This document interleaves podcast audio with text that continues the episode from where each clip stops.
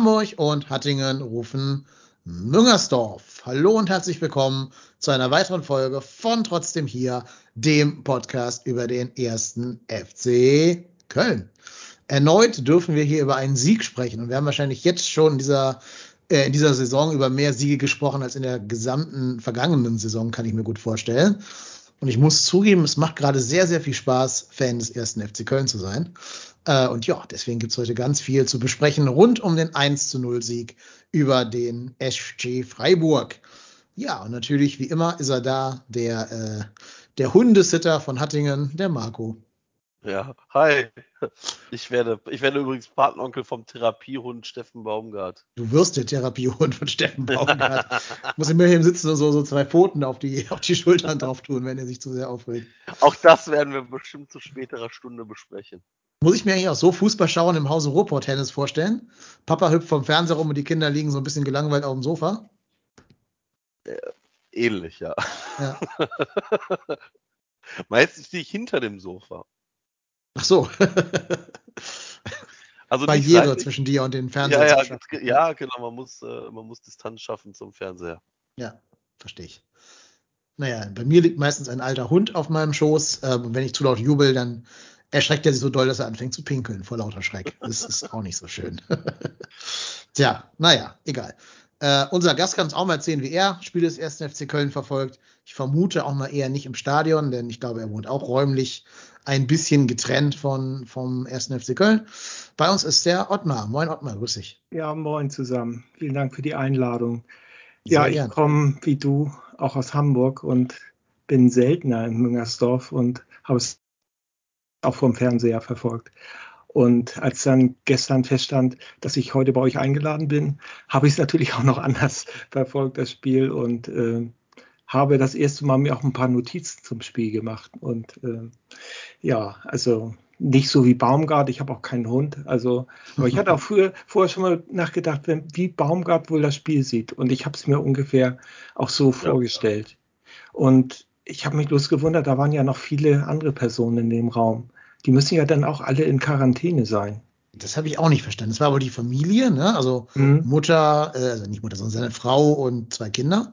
Aber ich weiß nicht, ob die auch schon, vielleicht leider auch schon positiv wären und deswegen da mit ihm da rumhampeln dürfen. Oder äh, ob die sich nicht isolieren. Keine Ahnung, weiß ich nicht. Aber musst Also- du dich als Familienangehörige isolieren? Ja, du musst nicht, aber du willst ja deine Kinder nie anstecken, oder? Also wer macht das denn? Wenn er weiß, dass er positiv ist, wer geht denn dann in die Nähe seiner Familie? Das wäre schon sehr Ja dubios. gut, aber was willst du machen? Ja, der, der wohnt doch in irgendeinem etwas größeren Unterkunft. Der wird doch wohl irgendwie in einem Zimmer gehen können. Mhm. Ja, aber, aber die ganze Zeit? Also Klar. zwei Wochen? Ja, ist doch logisch. Also ist das Mindeste. Also normalerweise müsste er dann isoliert sein. Aber Ja, ich hatte gehört, dass sie sich im Urlaub, dass er sich im Urlaub infiziert hat an der Ostsee. Vielleicht war er dann mit der, seiner Familie da und Ja. die haben sich alle zusammen infiziert. Aber Ja, auch, er normalerweise. hat ja auch einen Schnelltest vorher gemacht, der negativ war. Kann ja auch sein, ne? dass er so ein Ja. bisschen, bisschen sicherer war.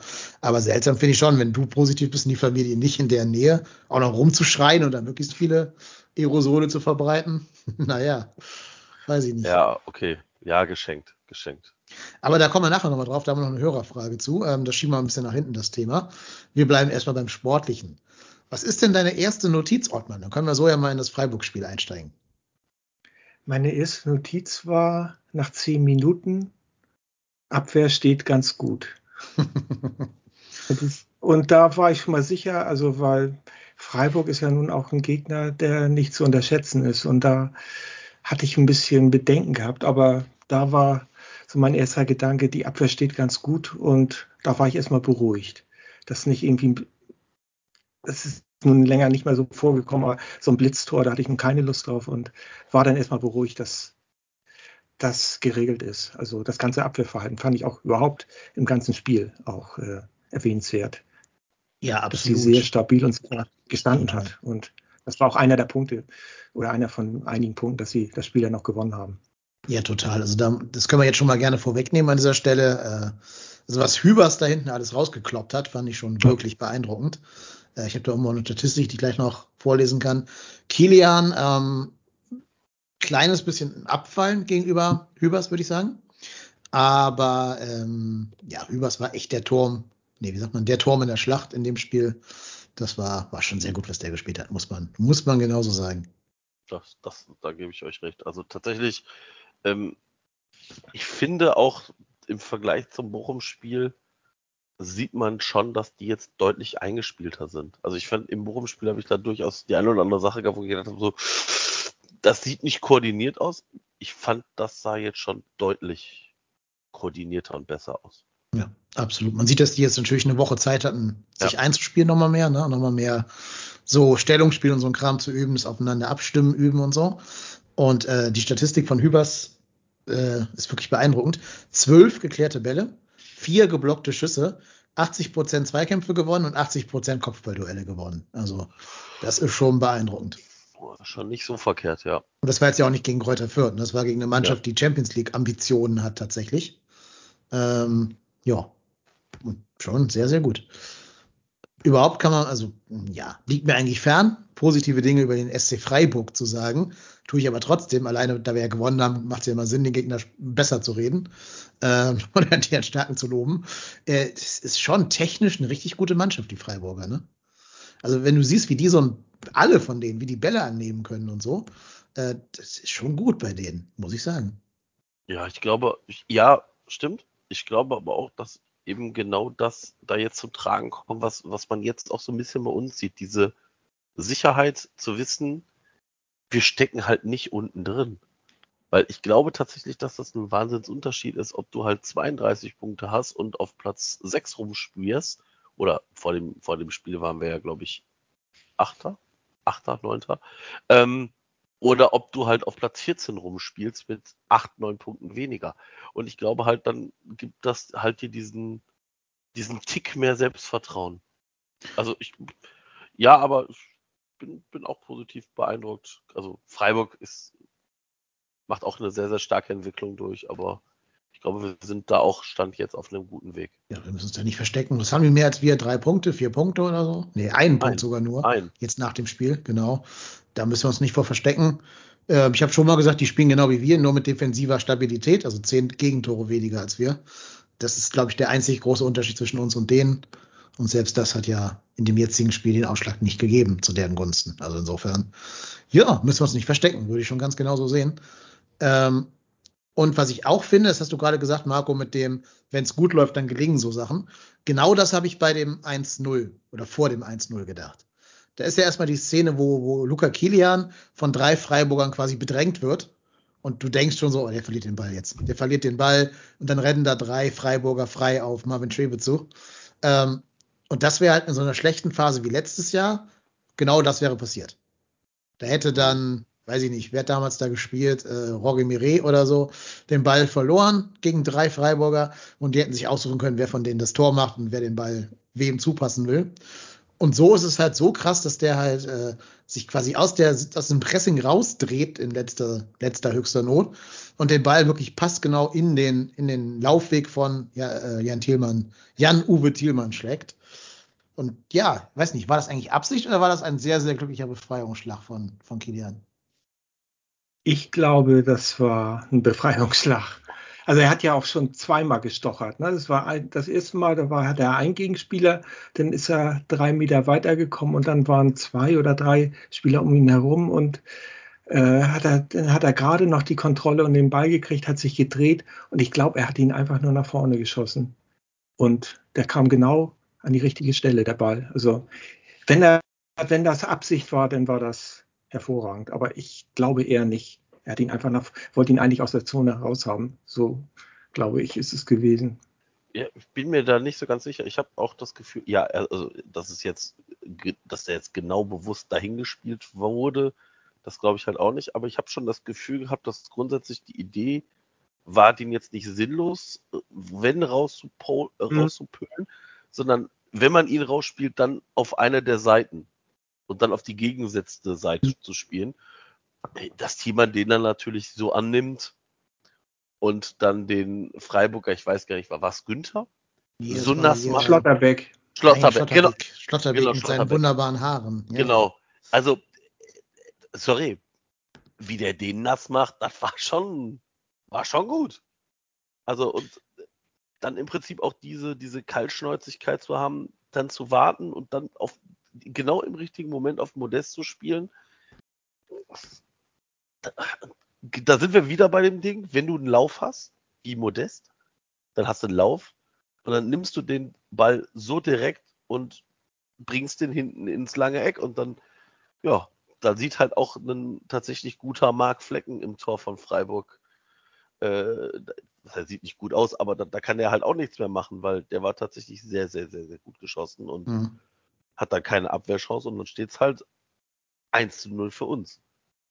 Ja, das ist wirklich so eine Aktion, wie du jetzt schon gesagt hast. Wenn es läuft, dann macht man das genauso.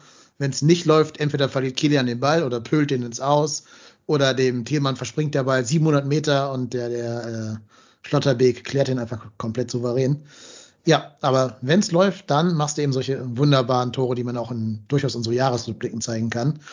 Wobei auch da muss ich zugeben, ich weiß auch bei Thielmann nicht, ob das wirklich 100 pro Absicht war, den so in den freien Raum zu legen oder ob der dem echt versprungen ist, keine Ahnung. Der hat ja eine gute Technik, also ich kann es ihm zutrauen, aber es sah so, so zufällig aus irgendwie in dem gesamten Bewegungsablauf.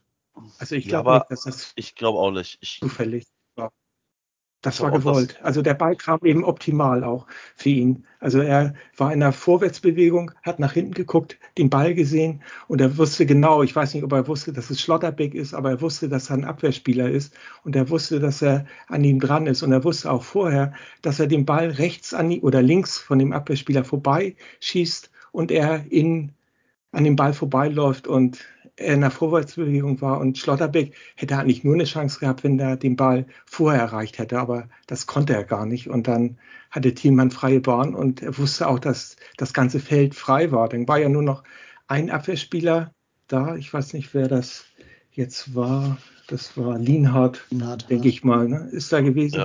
Der ist dann auf äh, äh, Thielmann zugelaufen und dann ist er noch ein paar Meter gelaufen und dann spielt er auf Modest, der dann am 16er völlig frei stand. Und ja, also ich weiß jetzt nicht, also wer das noch so gemacht hätte, aber das hat natürlich auch viel mit dem Selbstvertrauen von Modest zu tun, was er jetzt hat. Aber den direkt am 16er. Ich habe es mir noch ein paar Mal angeguckt. Mhm. Der hat wirklich vom 16er geschossen mit dem Innspann und hat ihn angeschnitten um den Torwart rum. Der hatte überhaupt gar keine Chance, an den Ball zu kommen. Ne? Also ja. vielleicht wäre ein anderer auf den Torwart zugelaufen. Aber das fand ich, das war so ein perfekter, ab dem Zeitpunkt, als Thielmann den Ball hatte, war das ein perfekter Spielzug. Und ich weiß nicht, wann ich das letzte Mal so einen Spielzug vom FC gesehen habe. Ja. Definitiv. Man muss Tore auch sagen, das. Wie du da letzte Saison in Augsburg und, aber das war ein Spielzug, das ist man vom FC nicht gewöhnt. Ein optimaler Spielzug. Und ich glaube, da hätten auch andere keine Chance gehabt. Also Schlotterbeck ist ja nun auch nicht ein Verteidiger. Das ist einer der talentiertesten Bundesliga-Verteidiger. Ne? Also, dass er den so ausspielt, also ich glaube, und der hat einfach keine Chance gehabt. Also ich fand, er hat keine Chance gehabt. Also in dem Moment. Ja, definitiv. Also der hat definitiv auch Lehrgeld bezahlt in der Situation. Hm. Ähm, ich habe auch überlegt, hätte er ihn faulen können, aber das war so perfekt gespielt, der hat's nicht mal, hätte es nicht mal geschafft, den Thielmann mit einer Notbremse von den Beinen zu holen oder so, weil der dem so weit enteilt war. Also das, das war auch von Thielmann wirklich super gemacht. Überhaupt finde ich das ganze Spiel von, von Thielmann war super bärenstark. Ähm, ja. Aber auch genau, ich will noch mal ganz kurz den Modi-Abschluss loben der war definitiv Absicht, das kann man sagen.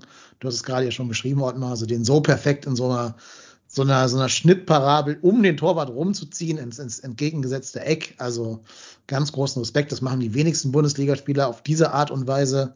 Das ist vielleicht auch nochmal ein bisschen so eine Ansage an alle, die immer so unken, dass er nur mit dem Kopf Tore machen könne, der Modest. Nein, er kann es auch mit dem Fuß.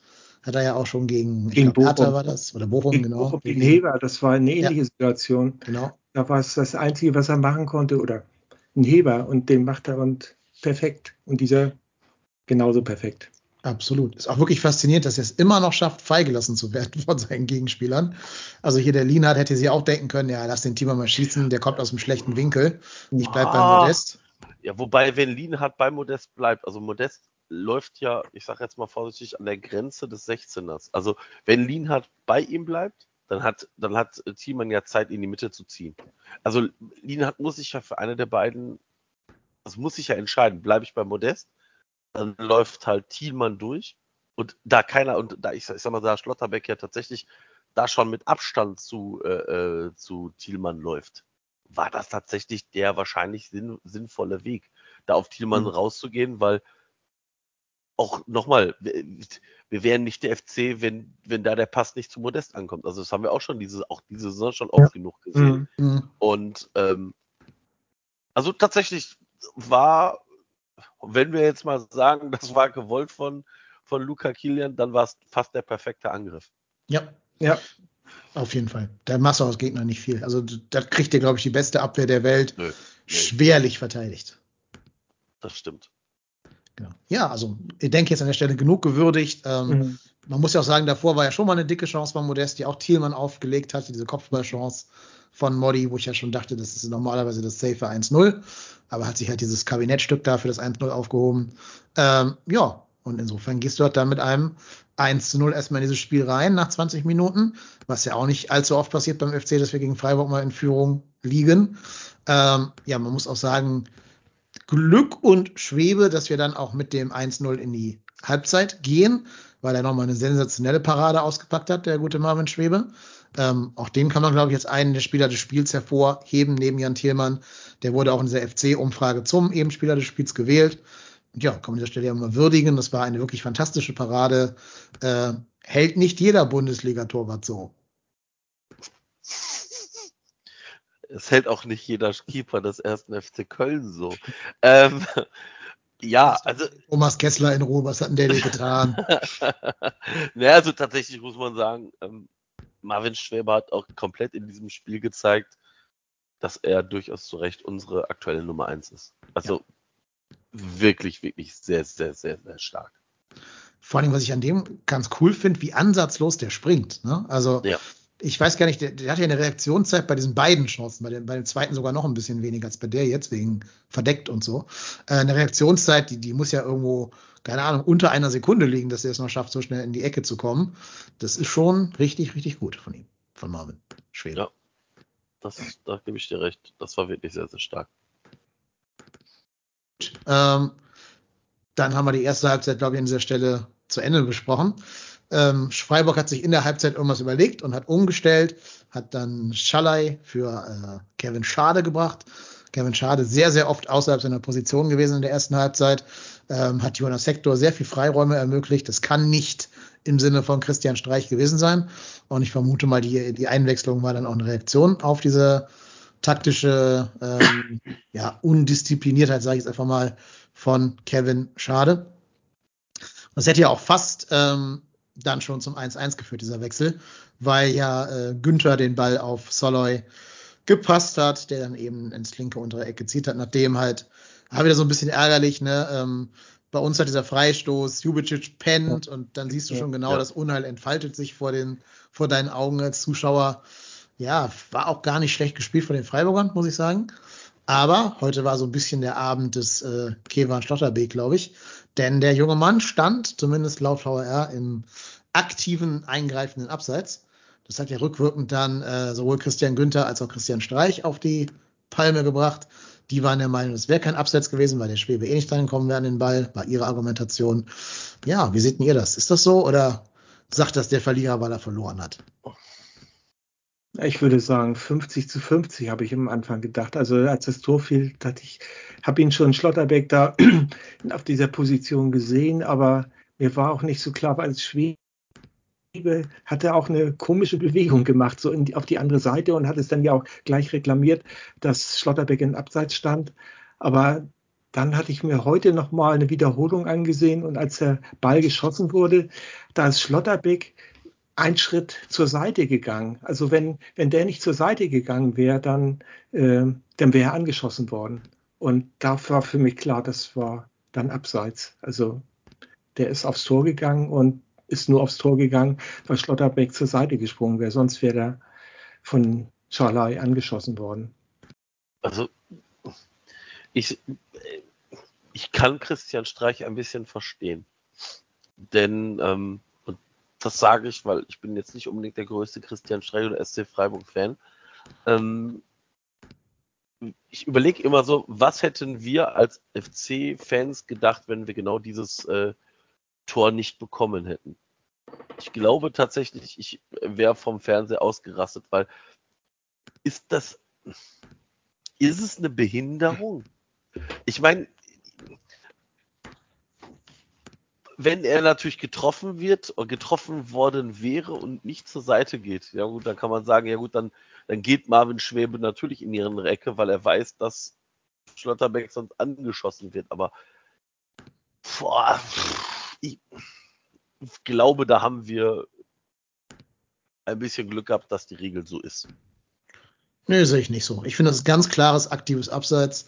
Ähm, der Schwebe geht ja nur deshalb in die andere Ecke, weil er vermutet, dass der Schlotterbeck noch mit seinem Außenriss drankommt und den Ball ins, also gegen die Laufrichtung schieben will. Nur deshalb macht okay. er diese komische Bewegung in die falsche Richtung. Mhm. Sonst wäre er einfach lang gegangen. Wenn er keiner stünde, wenn er einfach frei wäre, dann wäre ja der äh, Schwebe in das lange Eck gegangen, logischerweise. Deswegen macht es überhaupt keinen Sinn für ihn, irgendwie in die andere Richtung zu springen, wenn da nicht noch Cameron Schlotterbeck rumstehen würde. Und deswegen ist das natürlich ein ganz klarer, ganz klarer Eingriff in die Spieldynamik und damit halt aktiv. Ja, ja.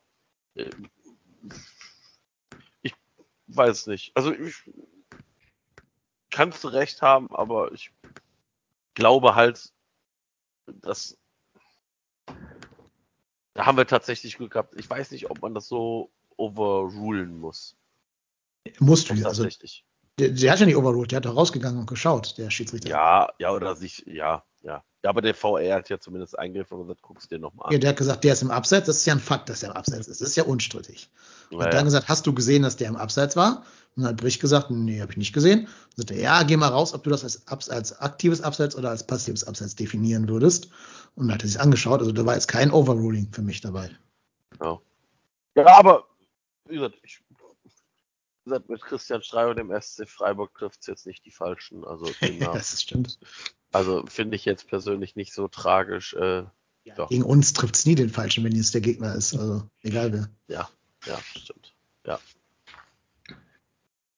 Muss man aber auch mal sagen, wir haben dieses Jahr mehr Glück mit diesen VAR-Entscheidungen als letztes Jahr, ne? oder mehr zu unseren Gunsten.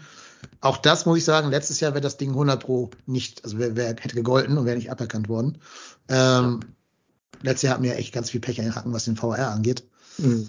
Ob das jetzt ist, dass die alle Angst haben, dass Steffen Baumgart denen da die, die Hand auf die Schulter drauflegt oder was, keine Ahnung. Ja. Ähm, ja, auf jeden Fall haben wir jetzt deutlich mehr Glück. Selbst im Pokal, das war ja eine richtige Entscheidung unterm Strich, nur eine beschissene Regel, aber trotzdem eine richtige Regelauslegung. Mhm. Ja. Naja, nehmen wir mal, wie es ist. Und äh, also ich verstehe Christian Streich nicht. Das liegt aber jetzt einzig und allein daran, dass ich kein Badisch spreche. Das liegt doch an der Sprache, meinst du? Herr genau. Aber überhaupt. Ich muss aber mal sagen, bei dem ganzen Abgekulte um Christian Streich, mir geht der Typ total auf den Sack. Mir geht der so auf den Sack. Der hat zu allem eine Meinung. Und äh, dann immer mit seinem, oh ja, da mischen sie auch mal hier die andere Frage und äh, ja, in Brasilien brennt der Regenwald. Also nee, oh nee. Der soll einen Podcast machen und da seine Meinung zum Besten geben, aber dieses unkritische Abgekulte, das stört mich total. Übrigens auch bei Baumgart, wenn der unkritisch abgekultet wird. Ne? Da kommen wir noch nachher bei dem Home-Video drauf. Also es ist nicht nur bei Christian Streich, aber generell so dieses, ach, der ist so ein reflektierter und kluger Mann, der sagt so schlaue Sachen, der geht mir nur auf den Sack.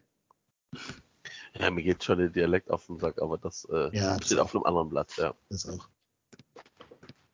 Naja, ähm, wir bleiben mal weiter in der Chronologie des Spiels, würde ich vorschlagen. Also 1-1 zählt nicht. Es bleibt bei 1 0 für den FC. Direkt danach verdient sich der FC quasi nochmal ein paar Chancen zum 2-0. Äh, leider kann er sie nicht nutzen. Besonders prägnant hat diesen Einschuss von Florian Kainz, den ja. eben der schon mehrfach erwähnte Schlotterbeck von der Linie kratzt. Da war der Torwart schon geschlagen. Der hat auch genau ins lange Eck gepasst, glaube ich. Aber es ist halt schade, in Situationen wie denen muss man halt irgendwann auch mal als nächsten Entwicklungsschritt jetzt, ne, so für die Zukunft gesehen, mal den Sack zumachen, 2-0, dann ist das Spiel, glaube ich, relativ schnell tot. Das fehlt noch so ein bisschen, dass wir das schaffen, solche Druckphasen dann auch mal in Tore umzumünzen. Ähm, aber trotz allem ist es ja gut, dass wir es überhaupt schaffen, jetzt solche Druckphasen rauszuspielen. Das war letztes Jahr ja auch ganz anders. Und das ist, man sieht die Entwicklung und ich sehe das nur als einen weiteren Step auf der Entwicklung irgendwann dann auch mal. Nur so Union Berlin mäßig quasi einfach total humorlos ein 2-0 hinterher und dann zack, bumm, Ende. Ja, aber ich muss auch ganz ehrlich sagen, dass, also ich hatte nach, nachdem wir halt dieses Tor ab, äh, das Tor aberkannt bekommen, hatte ich das Gefühl, dass wir halt nicht wackeln. Genau, nämlich dieses 57. Minute, dann haben wir ja diese, diese noch so eine Konterchance von, von Duda und auch noch so ein, so ein Ding von, ich glaube, das war schon Mitte der 70. Minute irgendwie, wo, ähm, ich glaube, es ist, glaube, es ist. Äh, Meinst du den Schlenker ja. von Jubicic oder was? Nee, nee, nee, ähm, wo, wo Keins nochmal äh, auf Modest spielt im 16er und dann auch, glaube ich, auch Schlotterbeck wieder dazwischen ist. Also tatsächlich haben wir ja Konterchancen gehabt. Mhm. Ich gebe dir recht, eigentlich muss man davon irgendwann eine machen, aber ich finde, wir haben weiterhin konzentriert gespielt. Mhm. Also wir haben nicht dieses typische 1. FC Köln, oh je, jetzt alle an den eigenen 16er gespielt. Nee, wir haben halt taktisch umgestellt nach dem annullierten Tor, ne? hat ja auch äh, genau. äh, André Pavlak gesagt im Nachgespräch. Hat also auf ein klares 4-2-3-1 umgestellt mit Jovicic auf der Doppel-6 neben Sully. Ja. Ähm, und das hat uns einfach geholfen, Stabilität reinzubringen. Aber auch das finde ich gut, dass solche Impulse halt von der Bank kommen. Egal, ob da jetzt Baumgart steht oder halt äh, Pavlak in dem Fall. Weil auch da muss man sagen, das wäre jetzt wahrscheinlich bei Gistol auch anders gelaufen. Ja, klar. Da hättest du erstmal noch zwei Verteidiger gebracht. Da hättest du wahrscheinlich. 70. Vorher wird ja nicht gewechselt bei denen. Ja, genau. Da hättest du wahrscheinlich Chabot und Isibue gebracht und die ja. hinten mit sechs Mann auf eine Linie gestellt. Ja. Und dann hätte wieder keiner gewusst, wer welchen Mann nimmt und. Ja, sich dann wundern, wenn es schief geht, ja. Ja, genau. Also, ja, ja, ja, das war schon, war schon tatsächlich sehr, sehr gut. Genau, und das sagt Baumgart doch auch in diesem Home-Video, in seinem Schrei-Kommentar da. Die sollen nach vorne spielen und wenn wir hier noch drei Tore kriegen. Das ja. ist, glaube ich, so die, die große Philosophie von Steffen Baumgart, die wir jetzt hier seit äh, 21 Spielen bewundern dürfen. Das ist wohl wahr. Das ist richtig. Und was mir halt ganz zum Schluss aufgefallen ist, dass wir zum ersten Mal gefühlt abgezockt spielen. Mhm. Diese Ecken mhm. da in der Nachspielzeit ja. nicht halt da irgendwie reingebolzt, sondern tatsächlich so gespielt, dass man Zeit von der Uhr nimmt und weiter im Ballbesitz bleibt. Habe ich beim FC, glaube ich, lange, lange, lange, lange nicht mehr gesehen. Ja, definitiv. Also allein dieser coole Move von Schaub, sich da um den Verteidiger rumzudrehen und dann quasi mit dem Gesicht voran in den Strafraum ziehen zu können, hat natürlich ja. Pech, dass seine flache Reingabe da geblockt wird. Ich glaube auch wieder von Stotterweg sogar, weiß ich gar nicht. Ähm, aber das war ein geiler Move alleine. Allein, weil du dadurch ja nochmal eine Ecke rausholst und damit wieder genau. Zeit von der Uhr nimmst und dem Gegner auch genau sagst, hier, Freunde, wird nicht leicht für euch. Ne? Also passt auf oder ihr kriegt hier noch das 2-0. Ja. Ja, das stimmt. Das, da bin ich voll bei dir.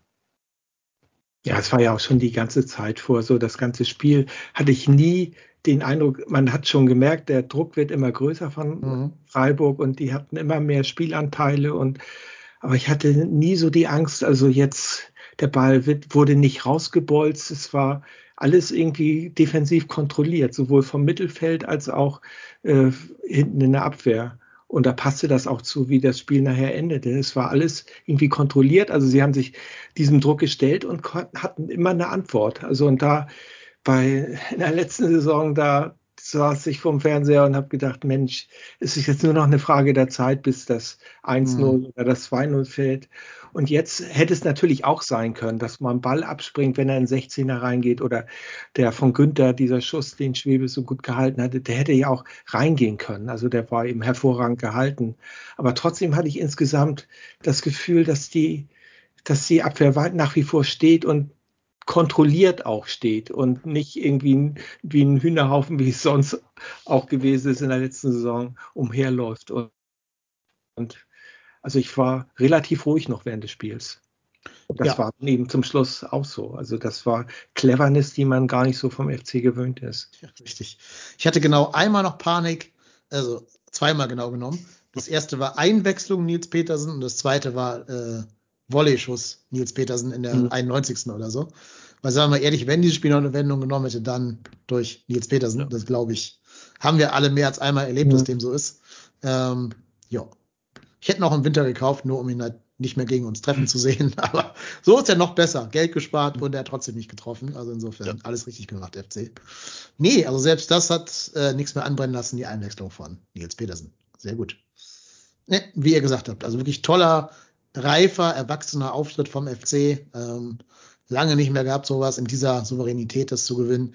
Über 90 Minuten für mich auch wirklich eine der, wenn nicht gar die beste Saisonleistung über 90 Minuten hinweg gesehen. Ähm, also, ja, top. Kann nur so weitergehen. Das stimmt. Weitergehen muss es am Wochenende jetzt am Freitag wieder mal ein The Zone-Spiel äh, gegen Rasenballsport Leipzig. Die liegen uns ja äh, ganz gut, wie ich finde. Wird natürlich trotzdem ein schweres Spiel, gerade weil die jetzt wieder verloren haben und gucken müssen, dass sie irgendwie Anschluss an die Europa League Plätze halten, die ja ein gewisser erster FC Köln gerade belegt. Also insofern ist es für Leipzig schon fast ein, ja, Sechs-Punkte-Spiel, kann man das sagen? Ist das zu viel? Weiß ich nicht. Aber auf jeden Fall ein, ein wichtiges Spiel. Habt ihr Erwartungen an dieses Spiel? Oder was für Erwartungen habt ihr an dieses, an dieses Spiel? Ich denke mal, es ist alles drin. Also für mich ist Leipzig Favorit, aber also wie der FC diese Saison auftritt, also kann ich mir durchaus vorstellen, dass sie in Leipzig was holen können. Also obwohl ich sehe, dass Leipzig schon das bessere Team ist. Das, was ich gestern gegen Bayern noch gesehen habe, also die, das sah schon anders aus als unser. Der Bayern hatte schon wirklich Probleme gehabt gegen Leipzig. Aber trotzdem, also so wie die Mannschaft auftritt, also das ist eben seitdem Baumgart da ist, also keine Ängstlichkeit und äh, die spielen, versuchen ihr Spiel zu spielen und äh, das hat man ja bis jetzt auch gesehen, diese Saison. Also da ist in jedem Spiel, bis auf vielleicht in Hoffenheim, immer alles drin. Also Favorit Leipzig, aber äh, ich kann mir auch vorstellen, dass da ein Unentschieden oder ein Sieg zu holen ist in Leipzig. Also tatsächlich, ja, ich stimme, der, ich muss dem voll zustimmen. Ich musste gerade schmunzeln, weil tatsächlich hätte mir das einer vor der Saison gesagt, dass wir hier nach ein, in der, vor dem 22. Spieltag sitzen, uns darüber unterhalten, dass der FC auf Rang 6 steht, gegen Leipzig spielt und es im Leipzig, äh, Leipzig äh, ein Spiel ist, gegen einen direkten Konkurrenten um die Europa League und Leipzig hinter uns steht. Hätte ich gesagt, ja klar, mhm. aber selbstverständlich, aber selbstverständlich. Äh, und Modest macht 13 Tore, ja, ja, klar, genau, klar. 14, genau, Modest macht 14 Tore, ja, aber selbstverständlich, na klar doch. Und also, ich glaube halt, dass der große Vorteil ist, dass wir jetzt halt, ich sage jetzt mal vorsichtig, ohne diesen ganz großen Druck spielen können. Wir haben jetzt 32 Punkte. Ich glaube, realistisch brauchen wir irgendwas zwischen 35 und 38 Punkte, um in der Liga zu bleiben. Das heißt, wir brauchen im Idealfall noch zwei Siege. Wir spielen ja. noch gegen alle Teams da unten. Gräuter Fürth, Stuttgart, Augsburg, Bielefeld, gut, Hertha haben wir schon weg, Gladbach, äh, Wolfsburg, Bochum haben wir weg, Mainz, aber mhm. nochmal, die nehmen sich auch alle untereinander Punkte weg. Ja, also zur Not reichen sogar fünf Unentschieden wahrscheinlich. Wahrscheinlich auch das. Und wir haben ja gesehen, ich habe das in, in der letzten Podcast-Folge nach dem Spiel gegen den VfL gesagt, wir, uns reichen, ich glaube, da habe ich gesagt, drei Siege. Und dann habe ich, glaube ich, aufgeführt Stuttgart, Bielefeld, Fürth. Und Jetzt haben wir mit diesem, ich sag mal vorsichtig, nicht eingerechneten Sieg gegen, gegen Freiburg natürlich schon mal uns ein bisschen Druck genommen. Und dadurch, dass Bielefeld und Augsburg jetzt so langsam anfangen zu punkten, ist das auch extrem wichtig, damit wir A weiter so ein bisschen den, den kleinen Traum Euroleague träumen dürfen noch, aber weiterhin den Abstand nach unten halten.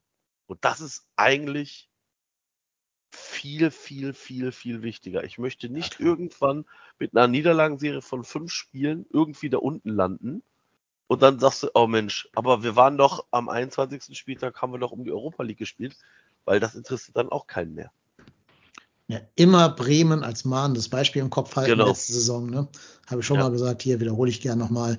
Die hatten eine ähnlich komfortable Situation wie wir zum 23. Spieltag hin, glaube ich. Ich schaue gleich mal nach, wie es genau war. Ähm, aber die haben es halt so ein bisschen einschlafen lassen und gedacht, ja, läuft, ist ein Selbstläufer.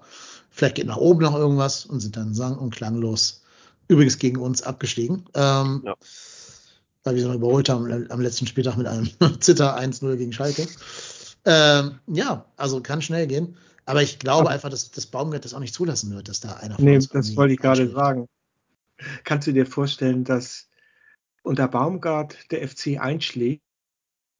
Also ich kann es mir nicht vorstellen. Nee, ich, ich hoffe ich nicht. Also ich glaube ich glaube es auch nicht und ich hoffe es auch nicht. Also tatsächlich spielen wir dafür auch tatsächlich zu stabil.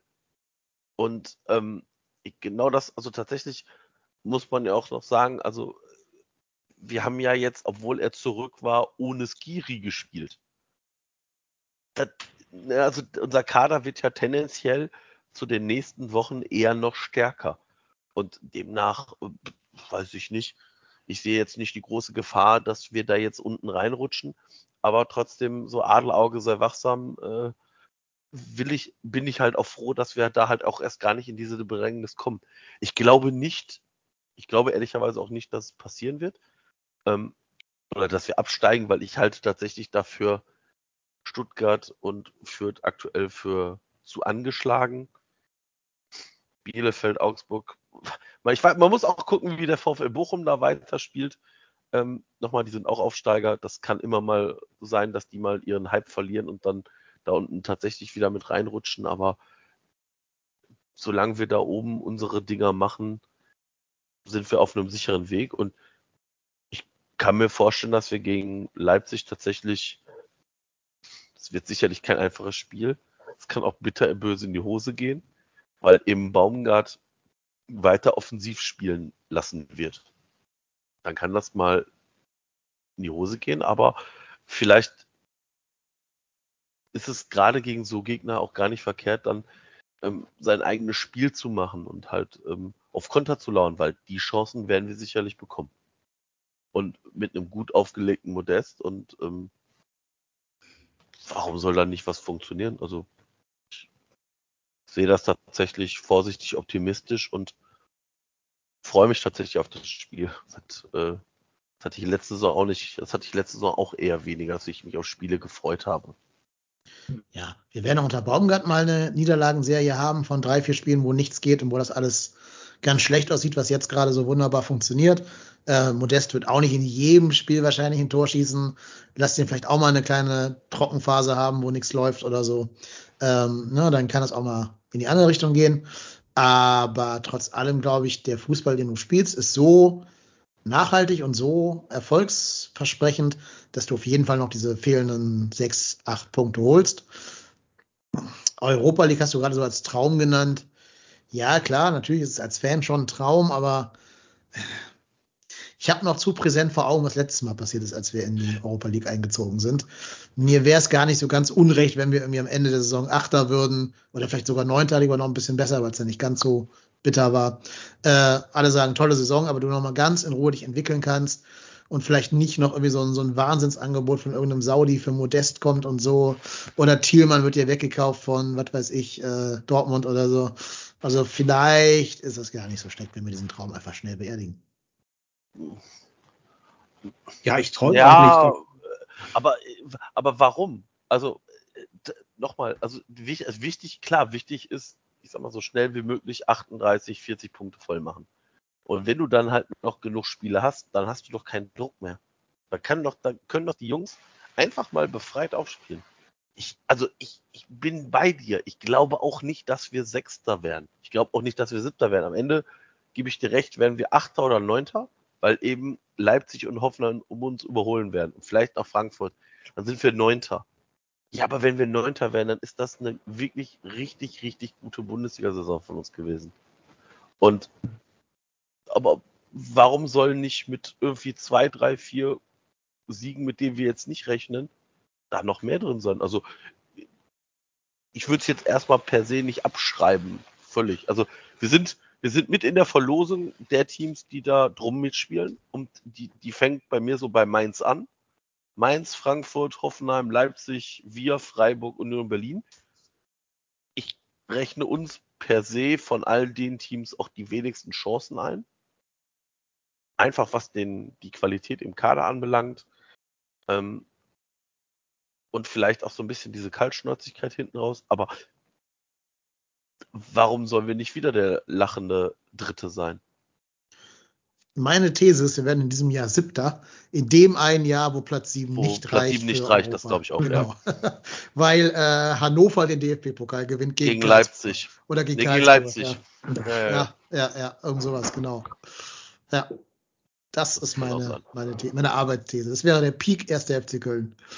Aber gut, so ein bisschen haben wir diesen Trottelvereins-Image gerade auch überwunden, dank, dank Baumgart und den anderen handelnden Personen. Insofern sind wir mal entspannt und schauen, was am Ende übrig bleibt.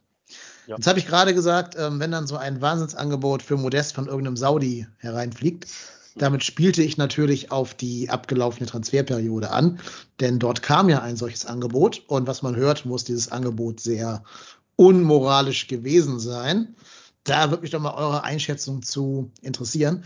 Muss der erste FC Köln, angenommen Modest sagt, er würde das machen wollen, der wollte ja nicht, ne? aber angenommen, er sagt, ja doch, kann ich mir vorstellen, nochmal zwei Jahre nach Saudi-Arabien zu gehen oder drei Jahre nochmal richtig dick abzukassieren. Wenn er jetzt sagt, ich, ich würde das machen, aber ich kann mir vorstellen zu bleiben, entscheide du lieber erste FC Köln. Was muss der erste FC Köln an der Stelle dann tun? Müssen wir das Geld nehmen und uns auf Jahre hinaus sanieren? Oder muss man seinen Tor, den einzigen Stürmer, der bei uns Tore schießt, behalten?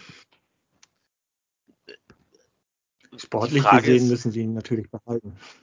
Ja. Also ich bin tatsächlich da sehr, sehr vorsichtig, weil keine, also es wird immer gesagt, ja, das war, war hoch. Ja, aber was heißt hoch? Also wird wahrscheinlich keine 40 Millionen gewesen sein. Sagen wir einfach mal, es wird. Ich weiß jetzt nicht, wie hoch der Marktwert von Modest ist, das werde ich jetzt kurz eruieren. Ich würde mal sagen, Modest Marktwert liegt wahrscheinlich irgendwo bei zweieinhalb Millionen, oder? Ja, okay, ich weiß ich nicht, kannst du nachgucken, aber das Angebot wird schon Millionen zweistellig gewesen Euro. sein. Dann lass es, pass auf, dann lass es 10 Millionen Euro sein. Wir sagen einfach mal, das Angebot Transfersumme 10 Millionen Euro. Du musst ja auch erstmal dann einen Stürmer verpflichten in der Winterpause, der dir halt in der Rückrunde 14 Tore schießt. Ja. weil- also, ähm, Ne, ganz also kurz, ich, ich Der- weiß nicht. der genaue Wortlaut war exorbitantes Angebot von Jörg Jakobs. Exorbitant, Ja, aber- hat er gesagt. Ja, aber ne, also wenn, Klingt wenn für mich nach mehr als 10 Millionen, ehrlich gesagt. also ich bin ehrlicherweise froh, dass Modest geblieben ist. Weil du weißt nie mit, also ein Transfer kann immer floppen, egal wie viel Geld du für diesen Spieler ausgibst. Egal wie gut der vorher war, wenn wir jetzt, ich sag jetzt mal, einen Max Kruse verpflichtet hätten, der ja für vermeintliche 5 Millionen von Union nach Wolfsburg gegangen ist. Dann kann das funktionieren. Das kann aber auch scheitern. Mhm. Und diese, diese 10 Millionen oder selbst wenn wir von 20 Millionen Euro sprechen, Transfersumme, die bringen dir gar nichts, wenn du am Ende mit dem, mit dem, ich sag mal, Ersatzstürmer absteigst. Ja. Also Abstieg dann- ist immer teurer als Ja, das, also was man stimmt. wenn du so eine Abstiegssaison nimmst, da verbrennst du bestimmt mehr als 20 Millionen Euro im Vergleich, also in, in Summe. Fehlende TV-Einnahmen, äh, dann verlierst du ja auch auf, den, auf die nächsten Jahre Geld in dieser TV-Ranking-Liste, weil du in der zweiten Liga gespielt hast. Ähm, du hast weniger Transfereinnahmen, äh, weniger ähm, Einnahmen ähm, über, über die Sponsoren, weil da ja auch in den Sponsorenverträgen in der Regel äh, die zweite Liga weniger einbringt. Ich weiß nicht, ob das so gut wäre. Und du musst dir auch erstmal jemanden verpflichten. Und wie gesagt, ich glaube auch genau deswegen hat der FC gesagt, hör mal, hörst dir, hörst dir an. Also man hat sich ja wohl zusammengesetzt und dann hat der FC vermeintlich gesagt, also man kann, muss ja jetzt erstmal den handelnden Personen trauen, dass sie das tatsächlich so gelaufen ist, dass dann äh, Kessler und die Verantwortlichen vom FC gesagt haben, hör mal, was möchtest du? Wir möchten, wir würden uns freuen, wenn du bleibst. Und ich muss auch ganz ehrlich sagen, ich hätte mich massiv gewundert, wenn Modest gegangen wäre. Mhm. Weil ich glaube auch, dass er nach diesem China, ähm, Ja. China, also ich glaube, dass er tatsächlich das China für ihn ein Trauma ist. Der ist gegangen hier mit, mit seiner mit, nach seiner besten Saison seines Lebens wahrscheinlich. Der wurde hier von den Fans nach dem Main-Spiel auf Händen durchs Stadion getragen. der träumte davon, mit dem FC international zu spielen, laut eigener Aussage. Dann gehst du nach China und bist von der Familie weg, kommst nicht irgendwie klar, dann bleib, bleiben möglicherweise irgendwelche Zahlungen aus und dann kommst du halt wieder zurück, du kommst nicht in Tritt. Und ich glaube, dass der sich gesagt hat, so, yo, pass auf, ich weiß gar nicht, ob mir das so viel Spaß macht. Weil tatsächlich, Modest ist ein Spaßfußballer. Der muss Spaß haben, der muss gute Laune haben und dann kann der erfolgreich sein. Ich weiß nicht, ob so Saudi-Arabien und Emirate, ob das jetzt was für ihn gewesen wäre.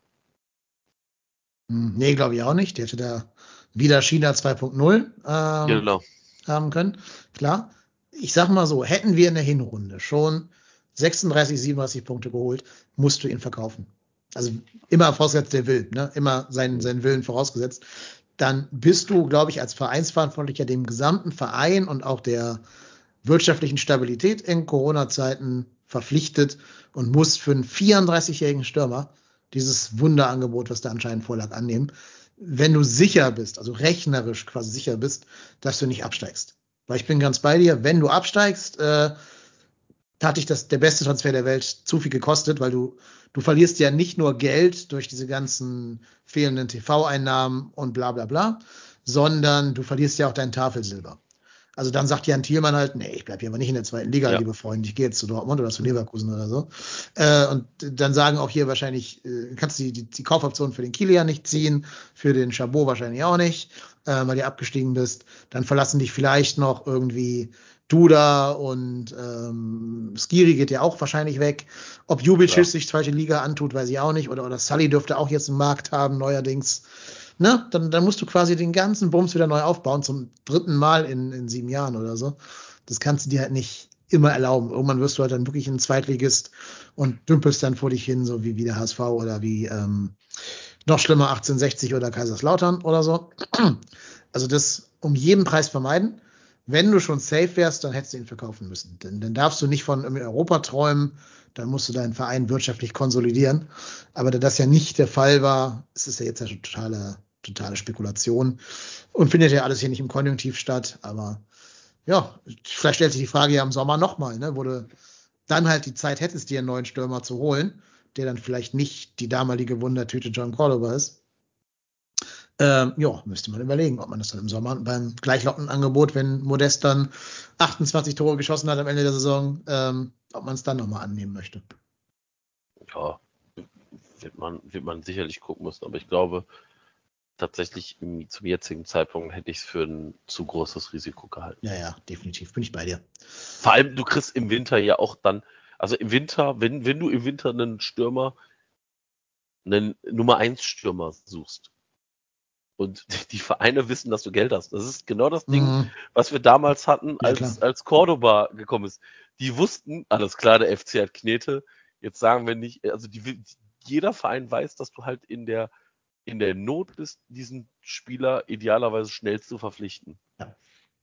Weil die Winterpause war ja, also war ja dann auch eine relativ kurze, du musst dann schnell handeln äh, und dann weiß jeder, du hast Knete und dann kostet der Spieler auch wahrscheinlich direkt mal 10% mehr. Und wenn du dann nur Geld wechselst, und wahrscheinlich hättest du dann auch keinen 19-Jährigen geholt, sondern tatsächlich einen etablierten Spieler. Du hättest Nils Petersen geholt. Der wollte nämlich ja. weg im Winter. Genau, dann hast du, ja, aber dann, 33. Dann, dann wechsel, genau, dann wechselst du 33 zu ja. 33-Jährigen ja, oder 33 zu 32-Jährigen. Da, da, hast du ja jetzt keine Wertsteigerung Nö. geschaffen. Das wäre dann so ein reines Lückenstopfen, ne? Also genau. du verkaufst Modi für 10, kaufst Petersen für 2 und hast 8 auf der hohen Kante. So. Naja gut, aber du hättest Petersen nicht für 2 gekriegt, ja, du hättest wahrscheinlich 6 gezahlt. Ja, aber ja. Also auch da gibt's ja ein bisschen Markt, auch wenn du viel Kohle hast, klar. Aber der hat einen Marktwert von 1,8 Millionen, kriegst vielleicht für 3,6, also für 4 ja. Millionen, kannst du 6 auf die hohe Kante legen. Ja, aber wenn der Petersen dann bei, beim FC nicht einschlägt und, weiß ich nicht, ein Claudio Pizarro-Effekt hat. Ja gut, der war jetzt auch ein bisschen älter als der kam, ne? Und ja, aber ne, also das ist ja, das ist ja tatsächlich so. Wenn du dann nicht, wenn, wenn dir dieser Spieler dann nicht weiterhilft, dann kommst du halt in die Bedrängnis, dass du vielleicht wieder da unten reinrutscht. Mhm. Und ich weiß nicht, ob dafür der restliche Kader zu gefestigt ist. Das glaube ich halt auch nicht. Hm. Ja, ich, ich hätte da halt dann tatsächlich Baumgart vertraut, ne? dass der dann wirklich zu, aus einem, weiß ich nicht, Jan Thielmann oder so nochmal einen, einen Fünf-Tore-Stürmer macht, dass der es irgendwie schafft, noch den Duda und den, den Modell, den Marc Uth ein bisschen torgefährlich hinzukriegen.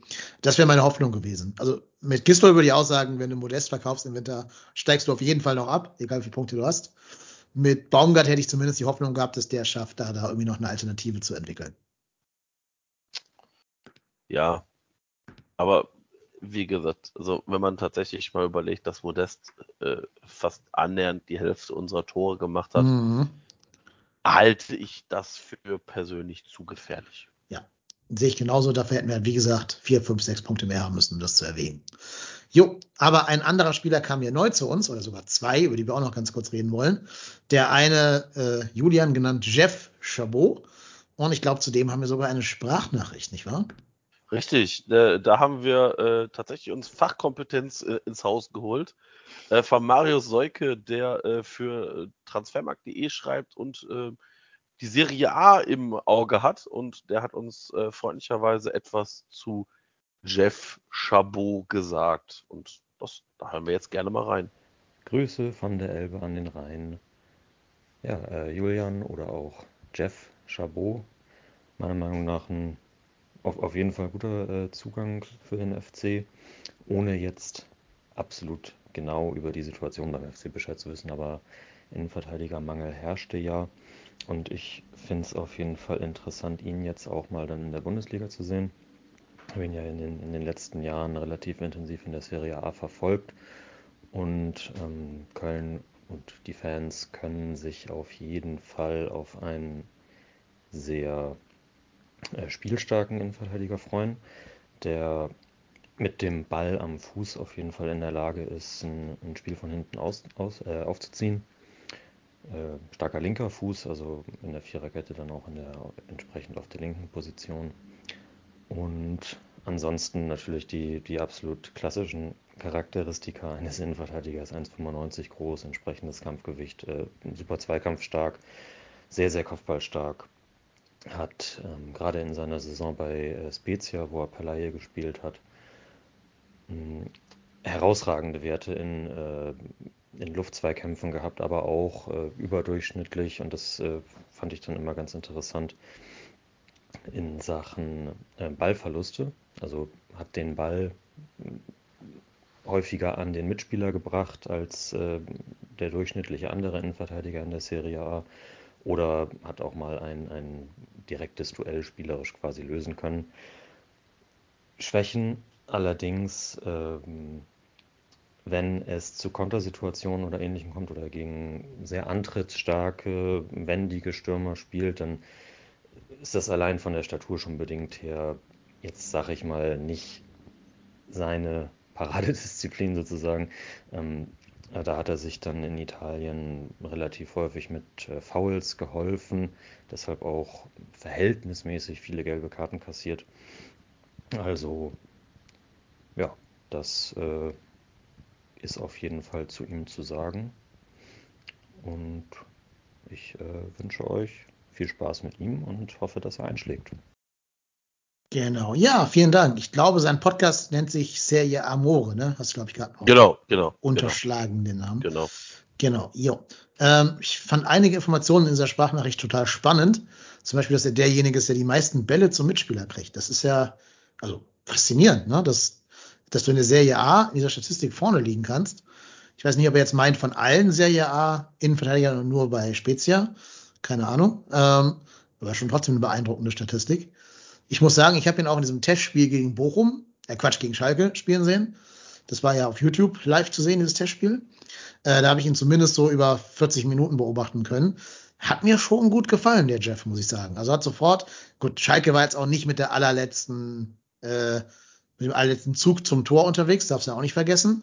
Das war jetzt also nicht, dass wir da irgendwie gegen Real Madrid gespielt hätten, sondern es war halt nur Schalke. Aber trotz allem hat er das sehr souverän gemacht, hat da sehr äh, abgeklärt gespielt natürlich sofort die Lufthoheit für sich beansprucht mit seinen 1,95. Und der hat echt diese Psychos-Gedenkpässe gespielt, die auch immer ganz gut angekommen sind. Also so dieser erste Auftritt hat mir schon ganz gut gefallen und Spaß für mehr gemacht tatsächlich. Ich habe das Spiel äh, leider nicht gesehen gegen Schalke. Ähm, aber äh, ich glaube tatsächlich, er ist Linksfuß Mhm. Er ist kopfballstark und wenn er jetzt tatsächlich das Spiel auch noch auslösen kann, ja, dann bin ich gespannt, wie das wird. Also tatsächlich ist es wahrscheinlich für ihn auch jetzt aktuell auch gar nicht so verkehrt, weil er gar nicht jetzt sofort von Anfang an funktionieren muss, sondern sich tatsächlich in diese Mannschaft reinarbeiten kann und muss.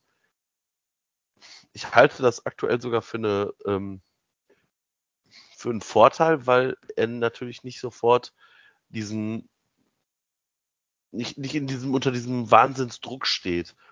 Und ähm, ja, ich, ich bin tatsächlich, bin tatsächlich gespannt. Ich meine, der, der ist alle äh, U-Mannschaften Deutschlands, hat er zumindest mindestens einmal gespielt, U17, U19, U20, U21. Ja, also tatsächlich, ich bin, ich bin wirklich gespannt, äh, wie er sich bei uns schlagen wird und äh, ob wir ihn dann dementsprechend per Kaufoption verpflichten und die da dementsprechend es weitergeht. Aber äh, wie gesagt, wir haben den großen Vorteil, der ist halt erstmal jetzt anderthalb Jahre bei uns. Ähm, da haben wir natürlich noch ein bisschen Zeit, ihn zu beobachten und ja, dann werden wir mal sehen, wo, wo die Reise mit Julian Jeff Chabot hingeht. Und wir sind natürlich. Ich bin, zumindest, mhm. ich bin zumindest sehr froh, dass wir, dass wir auch einen großgewachsenen, kantigen Spieler verpflichtet haben, der, also der wichtiger Vorteil ist auch, der kann Deutsch. Also der ist Deutscher, mhm. der, der, hat jetzt keine, der wird sich wahrscheinlich in dieser Mannschaft verhältnismäßig schnell einleben können. Und das, ich glaube, das ist halt genau so ein Spieler, der halt dich direkt verstärkt. Und das ist, glaube ich, halt ganz wichtig für uns.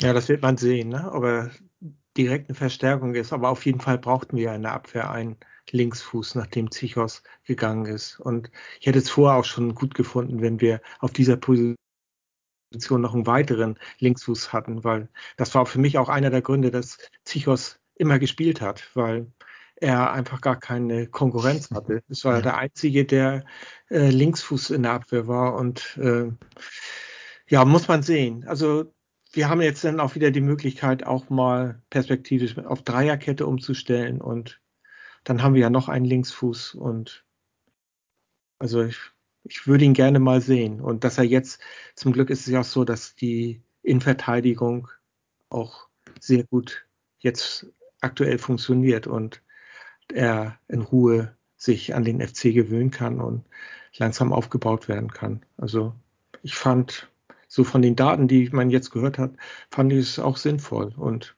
bin gespannt, wie er sich präsentiert im, in einem Spiel, wo es auch um was geht. Ja, definitiv. Vor allen Dingen, wenn ich es richtig am Schirm habe, hat doch Timo Hübers seine äh, vierte gelbe Karte gegen Freiburg gesehen, ne? Oder habe ich das gerade ja. falsch abgespeichert? Weil, also, er hatte schon drei, das heißt, du wirst irgendwann damit ja. leben müssen, dass mhm. Hübers wahrscheinlich gesperrt ist. Ähm, Ne, Kilian war jetzt ja, ähm, ist auch noch jung, also kann auch mal sein, dass der in Leistungstief reinfällt, war ja lange raus, lange nicht gespielt. Das heißt, irgendwann wird schon der Chabot zu seinen Einsätzen kommen, da gehe ich fest von aus. Und dann ist natürlich gut, wenn du da einen hast, dem du so weit vertraust, dass der da direkt spielen kann. Ähm, insgesamt ist natürlich eine sehr junge Abwehr, ne? auch mit dem, mhm. Dem vierten Neuzugang Ray B, oder wie der Name sich ausspricht. Ähm, also ich habe das schon mal gesagt hier, mir wäre es so ein bisschen lieber gewesen, wenn einer von den beiden Transfers, also eher noch dieser Arai MB-Transfer, ein erfahrenerer Spieler wäre. Ähm, es gibt ja eine Gratwanderung zwischen erfahren und abgehalftert. Also du musst ja nicht so einen Horst Held Gedächtnistransfer machen. Das jetzt nicht. Ne? Also weiß ich nicht. Wer ist der älteste abgehalfterte Innenverteidiger, der euch gerade einfällt? Äh, drei Bänder Schaden im Knie und sonst irgendwas. Äh, Papadopoulos, Kirgiakos Papadopoulos aus dem Ruhestand ja. zurückholen. Äh, sowas halt, das, das musst du ja auch nicht machen. Aber es hätte bestimmt irgendwo auf der Welt einen, sagen wir mal, etwas erfahreneren Mann gegeben. Da hätte mich alles insgesamt ein bisschen mehr beruhigt, wenn das so gewesen wäre. Gerade weil wir jetzt auch mal ein bisschen über den zweiten Transfer, also von Ray MB reden können, weil ich gebe zu, so ganz verstehe ich diesen Transfer von Bright Array MB von den Bayern auf Leihbasis ohne Kaufoption zu uns nicht. Also ich verstehe, dass du einen jungen, entwicklungsfähigen Spieler holst, bevor der so richtig durchstartet, ja. Ich verstehe nicht, wenn du ihn ohne Kaufoption holst, ähm, ob du da nicht einfach nur bessere Ausbildungsarbeit für die Bayern leistest mhm. und wo da halt der Mehrwert für den FC drin liegt.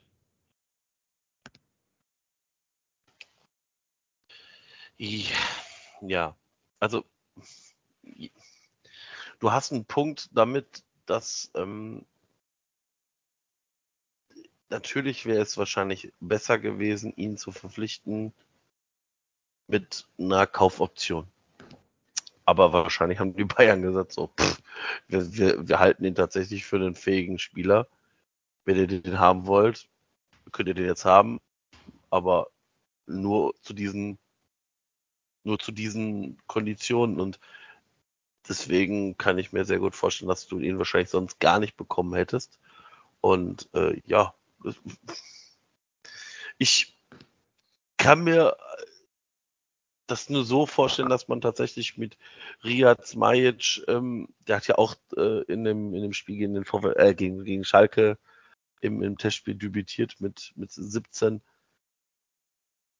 dass der natürlich tatsächlich noch zu jung ist für dieses Bundesliga-Ding. Ähm, weil ich glaube, da tut man diesen Spielern auch keinen Gefallen. Ähm, der hat jetzt gerade mal äh, die ersten Spiele, glaube ich, in der äh, U17 und 19 gemacht. Hat, glaube ich, jetzt zwei Spiele äh, in der Regionalliga gemacht.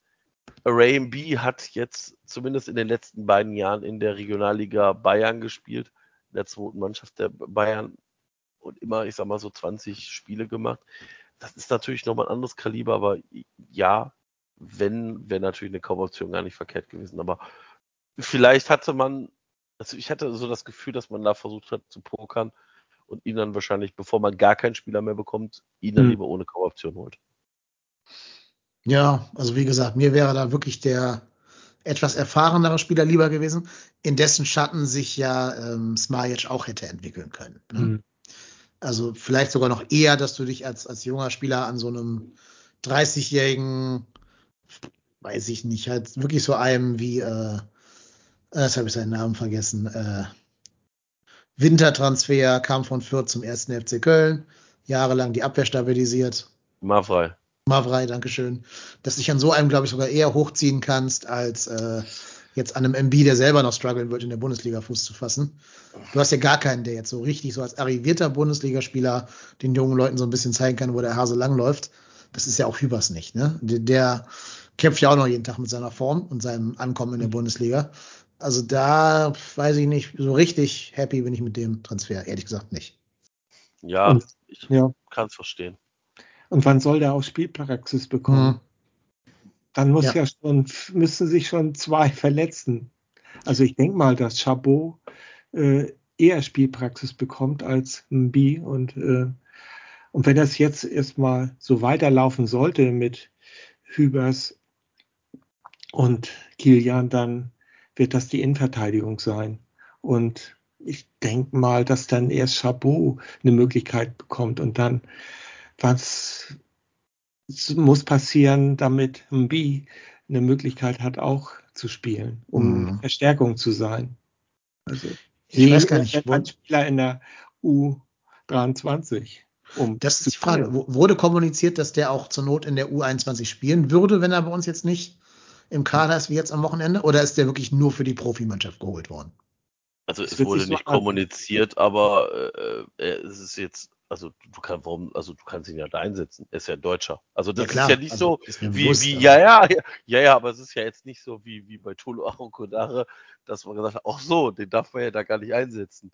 Ähm, demnach, äh, Nee, aber dann brecht es ja auch für den Spieler nichts, wenn der von der Regionalliga Bayern zur Regionalliga West wechselt. Also, ah, ja ich glaube schon, dass die Regionalliga West qualitativ auch nochmal eine Stufe besser ist. Ja, aber ja, aber ob du deshalb zum FC wechselst, um in einer anderen Regionalliga zu kicken, weiß ich jetzt nicht. Nee, aber ich glaube tatsächlich, dass er beim, F dass beim FC sicherlich die Chance auf Bundesliga bedeutend höher ist als bei Bayern.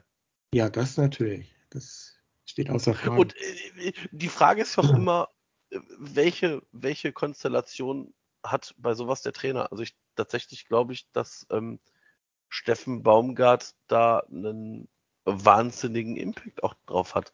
Weil tatsächlich, wenn du glaubst, also es werden ja Spieler, es werden ja, es werden ja Gespräche mit diesen Spielern geführt. Und da keiner von uns bei dem Gespräch dabei ist, wissen wir alle nicht, was da besprochen ist. Und auch da ist ja die Leihe jetzt nicht nur für eine Halbserie, sondern für anderthalb Jahre. Mhm. Und ähm, vielleicht hat man da, pass auf, ne, du kommst jetzt erstmal zu uns, dann akklimatisierst du dich in Ruhe und dann greifst du nächstes Jahr an. Also vielleicht ist das ja auch der, der, der Hintergrund. Mhm. Also ich, ich weiß es nicht. Ich bin tatsächlich gespannt. Ich ähm, bin auch sehr skeptisch. Ähm, aber äh, ja. Übrigens äh, zu deiner gelben Karte von Hübers. Äh, Hübers hat keine gelbe Karte. Es waren Lubicic und da war die zweite gelbe Karte am Spieltag. Thielmann, die gelbe Karten bei uns gesehen haben. Gut. Ja, trotz allem. Hübers steht ja, aktuell bei drei. Ne? Ja, also ja, ist noch ein bisschen. Ja, hat noch ein bisschen Luft, genau. Aber ist ja auch leider nicht immer der verletzungsfreieste Spieler gewesen in der Vergangenheit. Natürlich hoffe ich, dass nein, es nicht so kommt. Ist, genau. Also einer von beiden, also sprich Chabot oder MB, wird schon noch Spiele machen. Da gehen wir davon aus. Ich aus. Davon genau. ich aus, ja. Ähm, kann auch immer mal sein. Also das Gute ist ja, du kannst ja Hübers sowohl links als auch rechts verteidigen lassen. Das heißt zum Beispiel, wenn jetzt, sagen wir, Luca Kilian aus irgendwelchen Gründen entweder ausfällt oder vielleicht in so ein Leistungsloch fällt, dann kannst du Hübers nach rechts stellen und dann würde ja diese Linksfußposition frei werden dadurch. Mhm. Das ist ja der große Vorteil, dass Hübers ja. halt zweifüßig ist oder beidfüßig ist ähm, und beide Positionen gleich gut spielt. Und der muss ja dann, also an ihm liegt es ja dann, den anderen zu führen, dass der halt dem entweder MV oder dem Chabot halt sagt, wie das beim FC so läuft dem Verteidigen. Das ist ja dann seine Position als jemand, der sechs Jahre älter ist als die beiden ähm, und schon ein paar Spiele für den FC hat gemacht hat in diesem Baumgart-Fußball. Das muss halt dann eben machen. Ja. Aber, da, aber das ist bei, bei MB ist, also gilt ja das gleiche wie bei, bei Chabot. Also ich halte es tatsächlich für einen Wahnsinnsvorteil, dass die jetzt nicht sofort in dieser Rolle des, des Stammverteidigers gezwängt werden, sondern mhm. tatsächlich sich im, im Training genau das halt jetzt antrainieren, wie der FC spielen will. Und wir alle haben Steffen Baumgart diese Saison kennengelernt. Ähm, der wird ihnen das schon klipp und klar zeigen, was er will, was er von denen erwartet. Und da bin ich einfach gespannt. Also, also tatsächlich ähm, glaube ich, dass Mbi natürlich eher tatsächlich Innenverteidiger Nummer 4 ist. Aber wie gesagt, ich, ich, es gibt ein paar Transfers, äh, da hätte ich nicht gedacht, dass die Spieler jetzt beim, beim jetzigen Stand schon auf den äh, Einsatzzeiten kommen. Also tatsächlich hätte mir vor der Saison gesagt, dass Dejan Lubicic äh, zu dem jetzigen Zeitpunkt so viele Spiele gemacht hat? Mhm. Hätte ich nicht gedacht. Mhm. Oder auch ja. Sali Özcan. Ja, also, ne, also da, da, haben wir ja ein paar Spieler, die tatsächlich ähm, jetzt irgendwie sich da so eingegroovt haben oder Benno Schmitz. Also ist ja tatsächlich Stammspieler und das kann ja ganz, ganz schnell gehen durch Verletzungen, Sperren, Formschwäche, dann allerbestes Beispiel ist Marvin Schwäbe. Hätte vor der Saison einer gesagt, so, und äh, in der Rückrunde spiel, spielst du dann mit Schwäbe als neue Nummer eins, hätte ich gesagt, im Leben. Also der hätte ich wahrscheinlich hier das Haus äh, und meine nächsten drei äh, Jahresgehälter ver Achso, ich hätte wohl sagen, meine nächsten drei Kinder. So. die, die, die, auch wahrscheinlich. Also wahrscheinlich würden meine Kinder jetzt in irgendwelchen peruanischen äh, Restaurants irgendwelche Teller waschen, aber ähm, wahrscheinlich äh, hätte ich damit nicht gerechnet. Also das, da kann ja immer alles passieren. Und wie gesagt, es ist äh, vom Vorteil, dass wir jetzt in dieser Lage sind, dass wir auf Platz 6 stehen, mit äh, unfassbaren 10 Punkten Vorsprung, 12 Tore in der Tordifferenz, besser als stand jetzt Augsburg, bringt Sicherheit. Und ähm, ich bin da aktuell auch nicht bange. Was man halt sagen muss, die ganze Transferperiode, auch im Sommer schon, muss man unter dem Aspekt sehen, dass wir, glaube ich, Battle, Battle arm sind. Also ja, du siehst ja, ja, ja. Wir, wir, mussten zwei, also einen Leistungsträger abgeben. Äh, wir hätten auch noch Skiri abgegeben bei einem passenden Angebot, was man so gehört hat. Äh, wir haben Meret als zumindest verlässlichen Einwechselspieler abgegeben und haben dafür zwei Laien getätigt von Spielern, wo der eine nicht mal eine Kaufoption hat und generell halt aus der Regionalliga kommt und den anderen kannte ja auch keiner so richtig. Also die ganze Transferperiode zeigt für mich, es geht uns noch schlechter, als mitunter gesagt wird. Ich glaube, die neuerlichen Geisterspieler haben uns auch noch, noch mal richtig hart getroffen. Jetzt, dass wir wieder 10.000 reinlassen durften nach dem Eilbeschluss da, ist wahrscheinlich ein Segen, ähm, uns so ein bisschen über Wasser zu halten. Aber du siehst, dass sämtliche Transferausgaben in die Zukunft geschoben worden sind.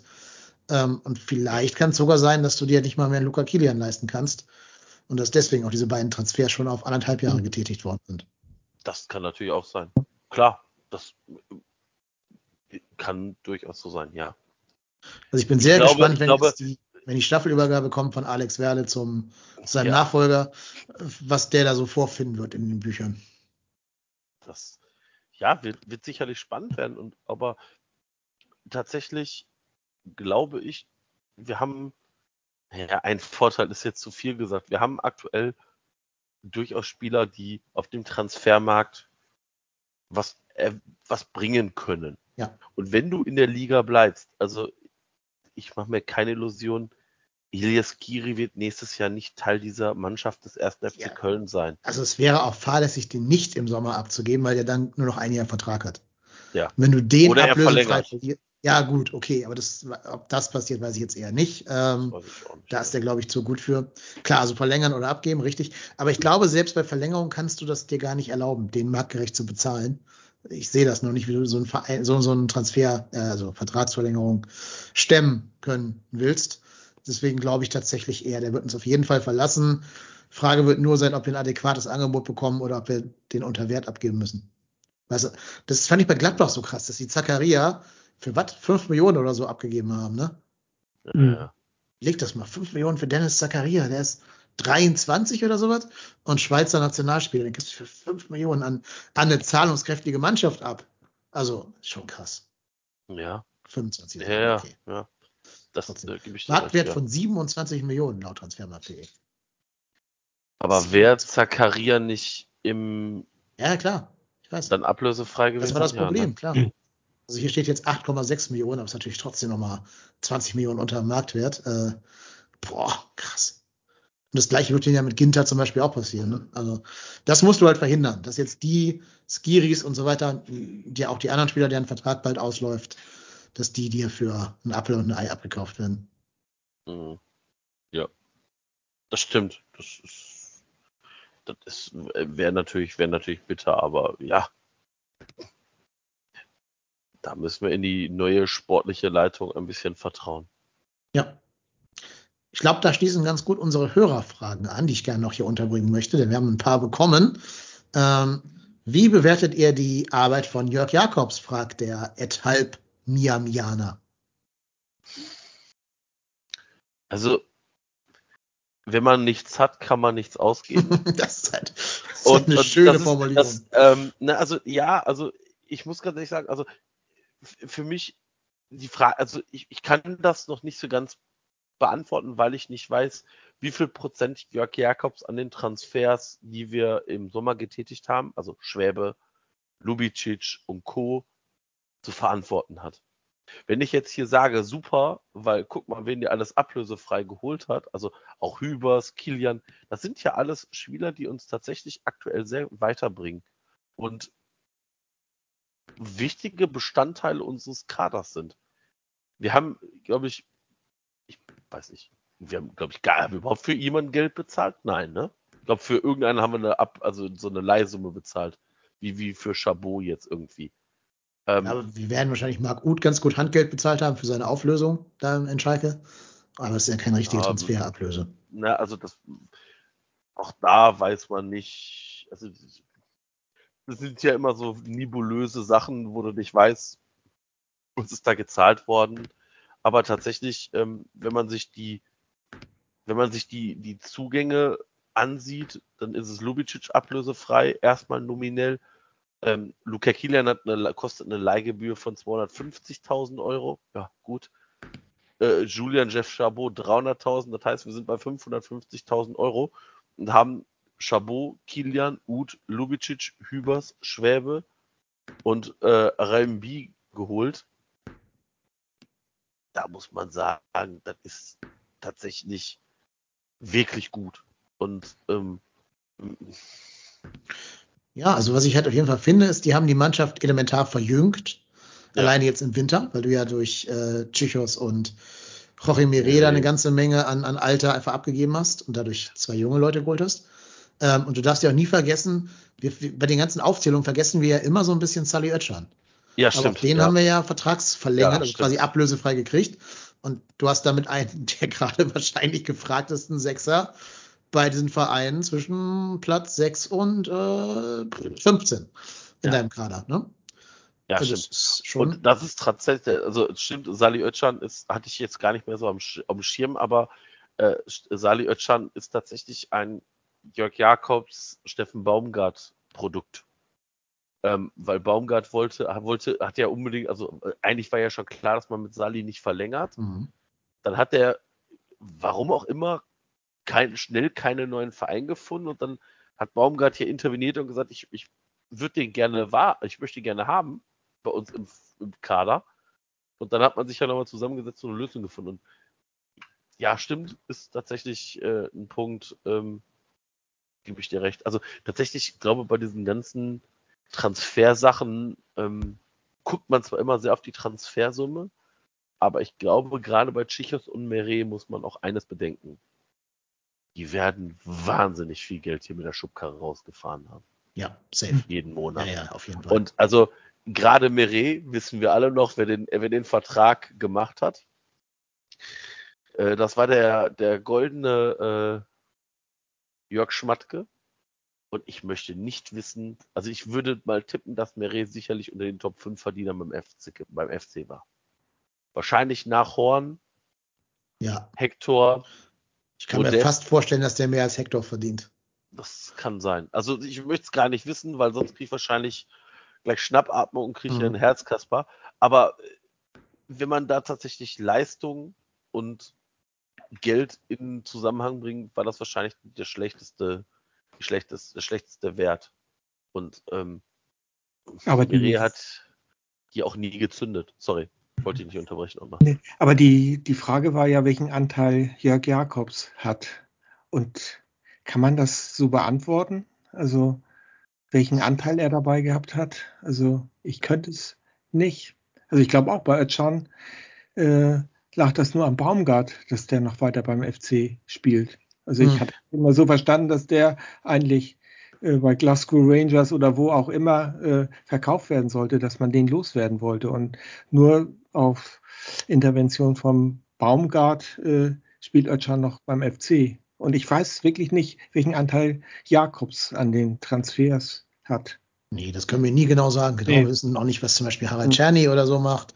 Ja. Ähm, und keine Ahnung, ob da ob der Thomas Kessler irgendwie groß mhm. involviert ist oder ob der mehr so die Zuschauerrolle hat. Was Lukas Berg so alles macht, das wissen wir alles nicht. Aber, aber das ist spannend. doch auch, aber das ist da auch tatsächlich sehr positiv, dass FC, dass der FC halt nicht diese, diese Lichtgestalt Armin Fee, Horst Held. Ja, die haben wir schon. Die haben wir schon und die trägt eine Schiebermütze. Ja, ja, aber, aber nicht auf der Sportdirektoren nee, gut, äh, Rolle. Ne? Ja. Also tatsächlich stimmt, ich, ich muss ihm auch völlig recht geben. Also selbst wenn wir hier über, über ähm, Jörg Jakobs sprechen, muss man sagen, Lukas Berg, Kessler und äh, man darf ja auch nicht vergessen, mit Christian Keller hat man ja jetzt auch noch einen neuen sportlichen Leiter geholt ähm, der ja im Prinzip jetzt ähm, schon da ist und da zusammen mit Lukas Berg und eben ähm, Thomas Kessler das zusammen machen soll. Und ich glaube tatsächlich, dass es vielleicht auch gar nicht verkehrt ist, dass man da so ein Team hat, wo jeder seine Aufgabe hat, weil tatsächlich das auch wichtig ist. Also du brauchst nicht diesen einen, der, also du, du brauchst nicht den Horst Held, der sein Telefonbuch rausholt und seine Buddies anruft, sondern du brauchst die, die Scouts, die wie, wie so ein Harald Czerny da irgendwo in Österreich und, und äh, der Schweiz rumfahren und so Lubicic scouten, dir weiterempfehlen und dann musst du halt die Leute haben, die diese Transfers abwickeln und das einfach kaufmännisch im Auge haben. Und ich habe das Gefühl, dass der FC da tatsächlich auf äh, auf einem guten Weg ist. Und ähm, Christian Keller startet ja auch erst irgendwie im, ich meine im April, Mai April, ja. diesen, diesen Jahres und dann wird man sehen, wie sich das neue Team aufstellt und mein Gott, wir können es sowieso nicht, wir können sowieso nicht äh, ändern, aber ich bin da jetzt nicht, ich habe jetzt keine schlotternden Knie, wenn ich an die Zeit jetzt denke. Nö, und das war auch schon mal anders ne, in der Vergangenheit. Ja, hier. genau, genau, genau, genau. Ja. Naja, wir machen weiter mit den Hörerfragen. Da gibt es ja noch einige, die ganz spannend sind. Ähm, eine hat mir gerade schon so ein bisschen angeschnitten. Und zwar ist ja Skiri jetzt endlich wieder zurück beim, beim ersten FC Köln. Ist ja leider mit äh, Tunesien ausgeschieden im, im Afrika Cup. Ich glaube an Burkina Faso gescheitert, hat auch alle Spiele gemacht, immer von Anfang an. Also wie wir ihn kennen, wahrscheinlich irgendwie 56 Kilometer während des Afrika Cups abgerissen oder noch mehr und wahrscheinlich auch zu Fuß nach Hause gelaufen, so als kleinen Spaziergang von Kamerun nach Köln. Ähm, ja, und der wird jetzt wahrscheinlich wieder in die Mannschaft drängen. Jetzt ist ja die Frage, also spielt der direkt? Glaubt ihr, er muss sich erst im Training nochmal anbieten? Und wer muss für ihn weichen, wenn er spielt? Ist tatsächlich ähm, also ich hätte, ich hätte nicht geglaubt, dass wir nach dem, nach dem Afrika Cup darüber sprechen und sagen, hm, wo spielt der denn überhaupt? Und wenn ja, wer rotiert raus? Bin da so ein bisschen hin und her gerissen. Ich glaube, da steht und fällt damit, ob wir ähm, mit der Doppelsechs spielen oder halt mit einem Sechser. Ähm, wir haben jetzt diverse Spiele gesehen, wo wir halt ähm, mit einem Sechser gestartet sind und neben den beiden, ich sag jetzt mal, Offensiven, in dem Fall jetzt Thielmann und Modest, halt vorne noch jemanden hatten, wie in dem Fall Lubicic. Ähm, ich kann mir alles vorstellen. Also hat den wahnsinnigen Effekt, dass du natürlich einen der beiden, also ich würde mal tippen, Lubicic oder Ötchan, rausnehmen musst. Du kannst ja auch rein theoretisch Ötchan weiter nach vorne ziehen. Also Ötchan auf die jetzige Lubicic-Position, also hinter die Spitzen, Skiri dahinter und dann hast du halt im Wechsel, mit der Wechselmöglichkeit noch den Lubicic in der Hinterhand oder Lubicic und Skiri oder Skiri erstmal draußen oder also ich bin gespannt. Also weiß jetzt nicht, wie fit Skiri nach dem Afrika Cup ist. Ähm, aber das wird sicherlich sehr, sehr spannend. Also das wird auch spannend sein, wer äh, da jetzt aus dem Kader fliegt, weil ähm, auch da muss man ja sein, sagen, wir haben aktuell, glaube ich, keinen Verletzten. Das heißt, du hast äh, jetzt neben den Startspielern noch Duda gehabt, Janis Horn, Anderson, Kingsley Schinde und Schaub. Und ja, also aus dem Kader Chabot, wird Thomas Ostrak fliegen. Ne? Ostrak oder Easyway. Ich bin mir ja, nicht, also ich glaube Ostrak. tatsächlich. Doch, Ostrak. Meinst du Ostrak? Doch, wenn wir sonst. Ja, dann, aber ne, also das ist, ja, aber das ist, ich bin gespannt. Also dann, es wird, wird spannend sein, wer welchen Kaderplatz einnimmt. Ich persönlich glaube auch, dass Giri gegen Leipzig spielt und ich glaube, dass wir gegen Leipzig mit Doppel-6 spielen werden. Einfach aufgrund der spielerischen Qualität, die da Leipzig an den Tag bringt. Ja, ich, ich glaube, Baumgart wird aus Prinzip mit seiner einfach 6 spielen, nur um zu zeigen, dass er sich das traut. Das so oder so. Er hat es ja nicht mal gegen die Bayern gemacht mit Doppel-6. Ja, die sind noch mal besser ja. als, als Leipzig. Ja, ja. Also, ich, ich bin tatsächlich gespannt. Also, ich glaube halt, Skiri ist halt ein Wahnsinnsfaktor. Allein dieser, diese Laufwege, die der hat, das Spielverständnis. Wird spannend sein, wie, welche Konstellation es gibt. Ich weiß ehrlich nicht, ob Lubicic, also Özcan sehe ich nicht auf den Außen. Ähm, haben wir auch schon gesehen, fand ich, finde Sali ist auf, auf Außen verschenkt. Bei Lubicic bin ich mir nicht ganz sicher, ob der auf Außen spielen kann. Also haben wir, glaube ich, auch schon einmal gesehen, fand ich bisher auch nicht so berauschend. Der hat eigentlich schon recht, äh, recht oft auf den Außen bei uns jetzt gespielt. Ja, aber fand, fand ich bisher nie richtig gut. Also ich finde ihn tatsächlich im Zentrum deutlich effektiver hm. und, und, und, gefährlicher und auch passender. Und vor allem musst du auch dann sagen, ja, wen willst du denn auf Außen? Also jetzt hast du auf Außen Uth und Keins gehabt. Dann ist eigentlich nur Marc Uth, weil Florian Keins tatsächlich für mich da der bessere Außen ist. Auch, weil auch Marc Uth kein Außenspieler ist. Nee. Nee, aber ich meine, die Idee von uns ist ja immer, dass der vordere Außenspieler nach innen ziehen soll, um die Außenbahn für den Rechts- oder Linksverteidiger freizumachen, also ja. bei Hector oder für Benno. Und wenn du das so spielst, ist ja was ganz anderes, als wenn du da wie Markus Gistol ganz stumpf ja, ja, gegen Union Berlin mit, mit zwei ne, mit, mit sechs äh, äh, zentralen Spielern auf den Außen spielen sollst. Das. Also das klappt natürlich dann nicht. Aber Baumgart, der weiß ja, warum er dann Jubicic oder halt einen Sully hinstellt. Ähm, ich kann mir aber auch vorstellen, dass gerade wegen dieser Unkonzentriertheit von Jubicic und dieser doch abnehmenden äh, Spielkompetenz im Laufe des Spiels der Jubicic wieder auf die Bank müsste und dafür äh, Skiri dann rein rotieren würde. Gerade weil der im Training auch Vollgas gibt. Aber ich kann mir auch vorstellen, dass zum Beispiel wieder so ein, so ein Louis Schaub plötzlich den Vor Vorzug vor Marc Uth äh, bekommt. Weil der hat ja auch in seiner Einwechslung gezeigt, dass er gut drauf ist gerade. Hat davor fünf Spiele in Folge in der Startelf gemacht, während Marc Uth mich immer noch nicht überzeugt in diesem Nee. Baumgart-Fußball. Also ich glaube, wir sehen da sogar mehr Wechsel, als wir uns jetzt gerade vorstellen können. Ja, deine Eingangsfrage war ja, äh, was gemacht wird, wenn Skiri wieder spielfähig ist. Und ich denke mal, auf Dauer wird er wieder spielen. Und das sehe ich genauso, dass entweder Özcan oder Lubicic dann raus müssen. Und ich denke auch eher Lubicic, weil Özcan hat sich jetzt so entwickelt, auch bei dem Spiel gestern wieder, wie der dazwischen geht und so aggressiv. Also das, äh, das kann Skiri eben gar nicht.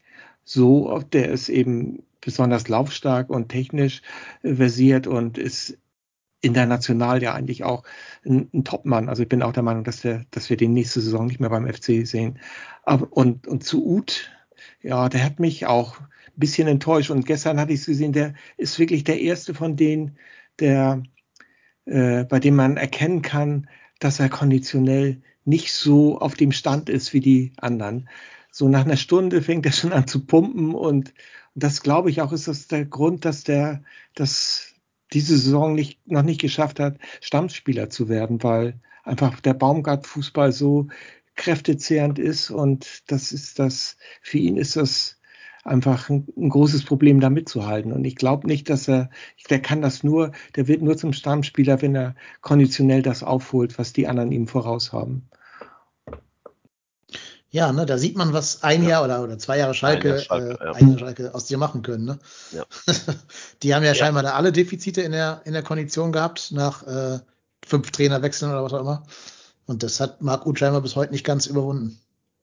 Ich fand auch, als gestern äh, Duda für Uth gekommen ist, dass der wirklich gut gespielt hat. Also das war belebend für den FC. Also und wenn man so die Werte vergleicht, dann ist ja Duda gehört auch zu denen, die, das jetzt nicht die genauen Kilometerzahlen, die er abreißt äh, im Spiel, aber die sind doch auch nicht weit entfernt von dem, was Skiri läuft. Ne? Mhm.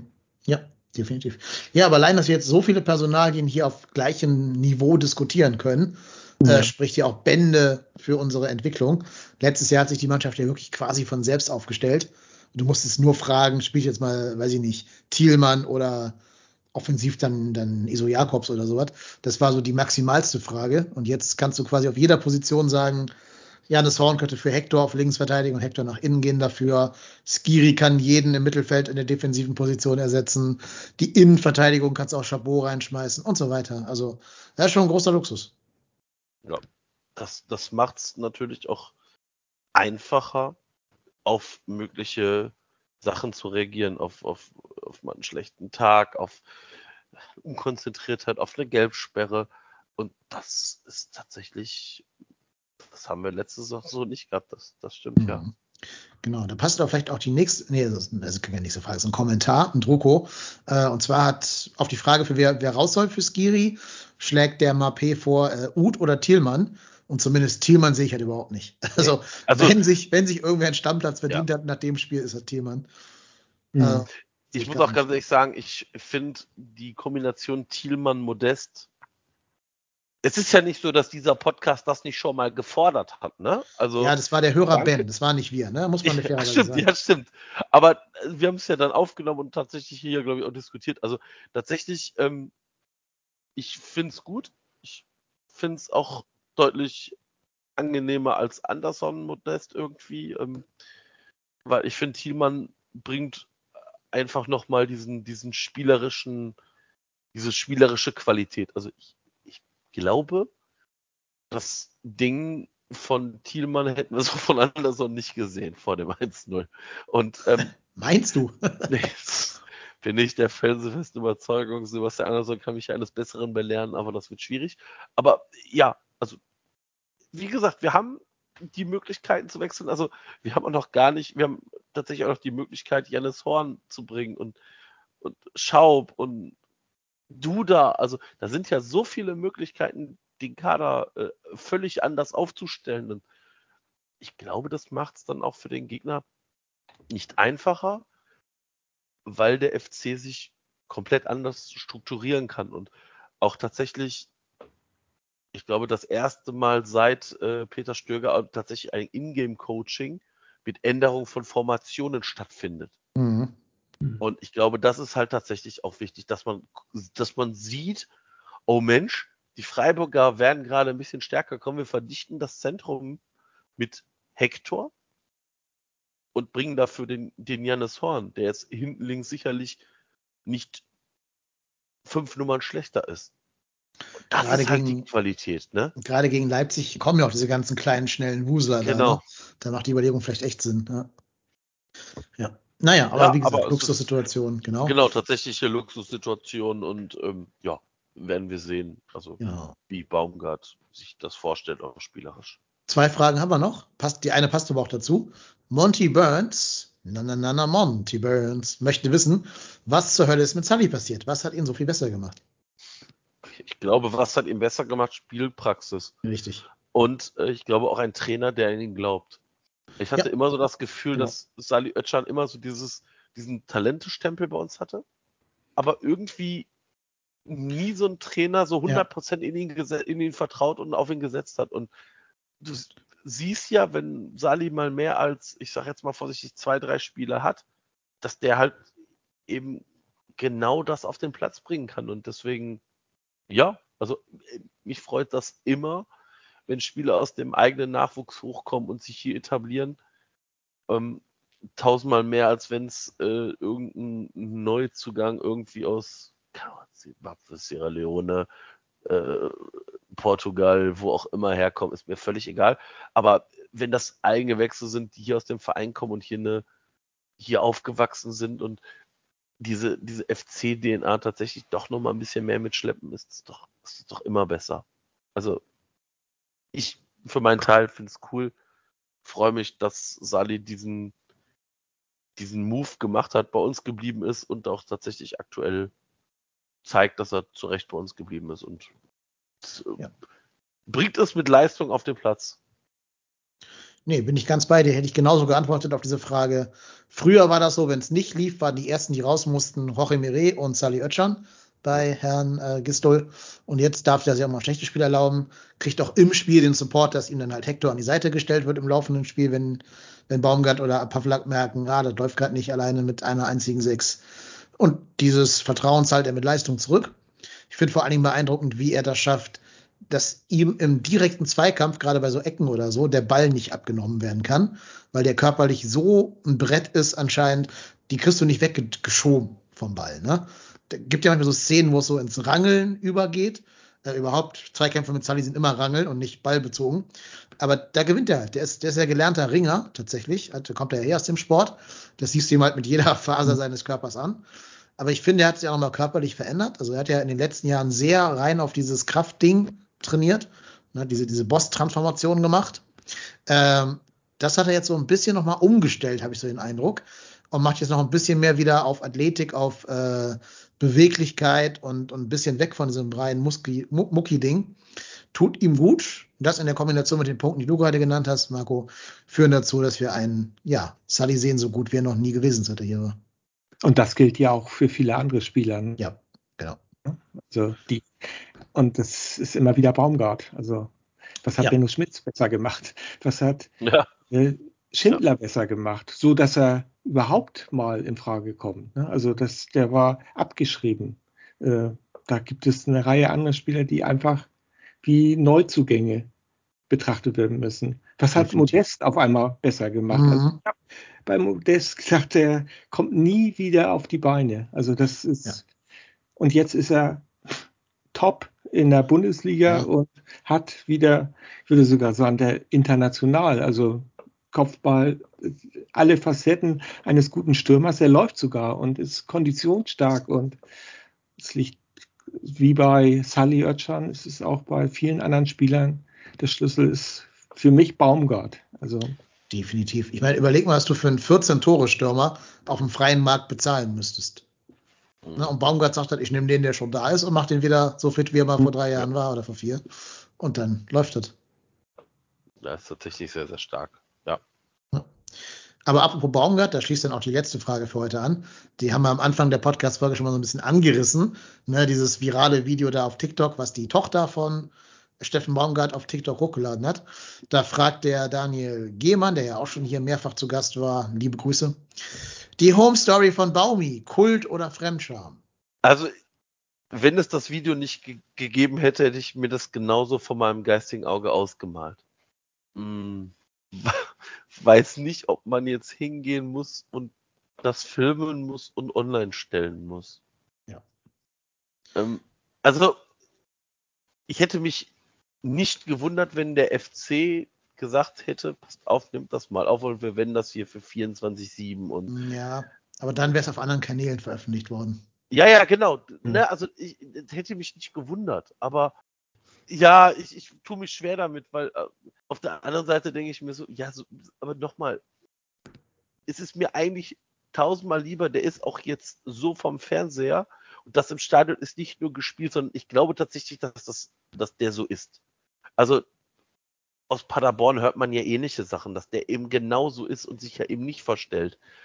Ähm, aber ob der jetzt zu Hause mit der Schiebermütze rumrennt, weiß es nicht. Ich weiß ja, es nicht. Ja, ja, also, genau das. Das war das mit, das, das, ne, also wenn der jetzt keine Schiebermütze aufgehabt hätte und von mir das T-Shirt angehabt hätte, weil, also ich kann mir schon vorstellen, ich kann mir tatsächlich vorstellen, dass der sagt so, ja komm, hier das T-Shirt, das gebe ich am Montag beim FC ab, dann waschen wir uns das, dann müssen wir unsere Waschmaschine nicht dafür benutzen. Also ich, das, das, genau das kann ich mir tatsächlich vorstellen.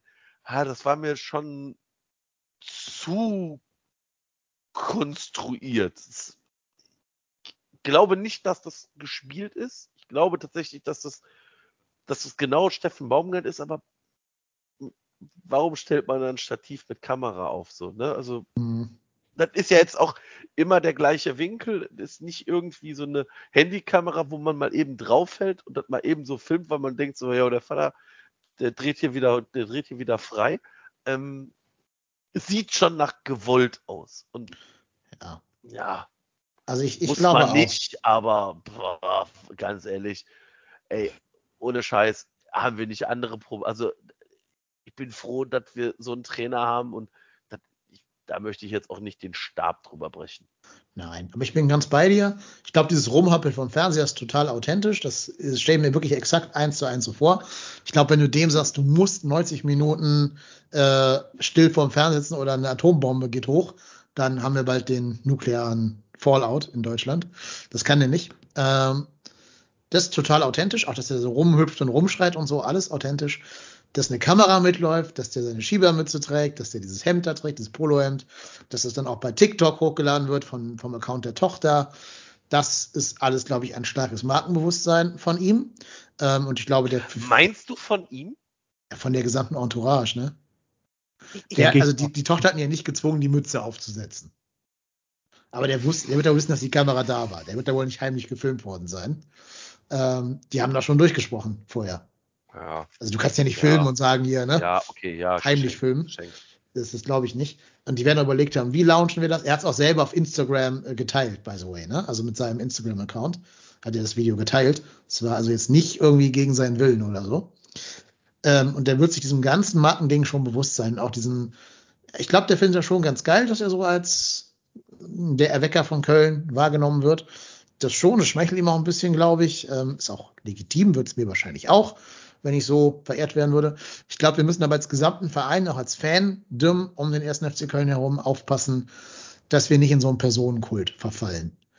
Den gab es ja schon so in Ansätzen bei Stöger, den gibt's bei Modest mit, mit Modest-Liedern Liedern und hier Augen, Smiley, Hand, Symbol da mit der Brille und so. Ähm, Und das gab es bei Lukas Podolski natürlich auch logischerweise. Das gab es davor schon in den 80ern. Das gab es bei Toni Polzer, das gab es bei, beim Tünn, das gab es bei Wolfgang Overath. Das ist, ist uns nicht fremd. Es ist so ein bisschen in der Club-DNA drin. Ich finde es aber nicht gut. Ähm, ne? Kill your idols, würde ich an dieser Stelle einfach mal sagen. Don't follow leaders, watch the parking meters, würde Bob Dylan sagen. Ähm, und da, glaube ich, müssen wir aufpassen, das nicht in so ein, so ein überkultiges Ding steigern zu lassen. Ich glaube, da wären wir nur enttäuscht unterm Strich. Und sowieso gilt, keine Einzelperson ist größer als der Verein oder als die Mannschaft. Und da sollten wir als, als Fans aufpassen, den Typen nicht so sehr zu überhöhen. Bei allen Leistungen, die wir jetzt hier wirklich über 100, äh, eine Stunde 30 hinweg äh, ausgewälzt haben, was der alles gut macht und was der alles richtig macht und wie viel Anteil der am aktuellen Aufwärtstrend hat. Keine Frage, will ihm keiner absprechen. Trotzdem sollten wir aufpassen, nicht in so einen Personenkult einzufallen. Ja, ich habe es auch eindeutig als Show eingestuft und irgendwie ist es mir auch egal. Und also ich bin, bin kein Bundesliga-Trainer, aber wenn ich mir vorstelle, ich würde in seiner Situation sein, dann möchte ich das Spiel allein sehen und nicht mit der Familie und mit Hund, dann werde ich mich auf das Spiel konzentrieren und dann vielleicht auch noch zu irgendeinem, er hatte ja noch Kontakt zu einem im Stadion und äh, dem vielleicht noch was sagen und mir was sagen lassen, aber nicht die Familie im Hintergrund mit Hund und allem drum und dran, die sagen nichts, also das kann ich mir einfach nicht vorstellen, aber bei Baumgart äh, kann man sich ja viele Dinge nicht vorstellen. Und in der Außendarstellung, manche Dinge sind mir auch, ja, ist ein bisschen zu viel, aber wenn er also es gut findet und andere, dann sollen sie es machen. Also ich brauche es nicht. Ich konnte es mir auch vorstellen. Also ich hatte auch mit meinem Sohn darüber gesprochen, wie ist Baumgart vor, wenn er sich das vom Fernseher anguckt. Dann haben wir beide so gesagt, der läuft bestimmt wie so ein Tiger im Käfig, immer links, rechts, hin und her und kann nicht eingreifen und möchte so gerne raus. Und so war es ja auch. Aber ich sehe es auch so, das war ein bisschen konstruiert auch. Also ja, aber peinlich fand ich es nicht, aber ich brauchte es nicht. Genau. Der nächste Schritt wäre, dass die jetzt einfach alle so eine Schiebermütze tragen, ne? Die beiden Töchter, die Mutter und der Hund, Hund alle so eine Schiebermütze. Der Hund, genau. also jetzt mal ganz ehrlich, ne, der Hund ist für mich der geilste. Wie ja. der auf der Schulter immer, ja. wie der immer auf die Schulter geht. Und ohne Scheiß, guckt euch mal bitte das Logo des ersten FC Köln an. Meinst du, der hat den Geistbock imitiert? er hat den Geistbock gemacht.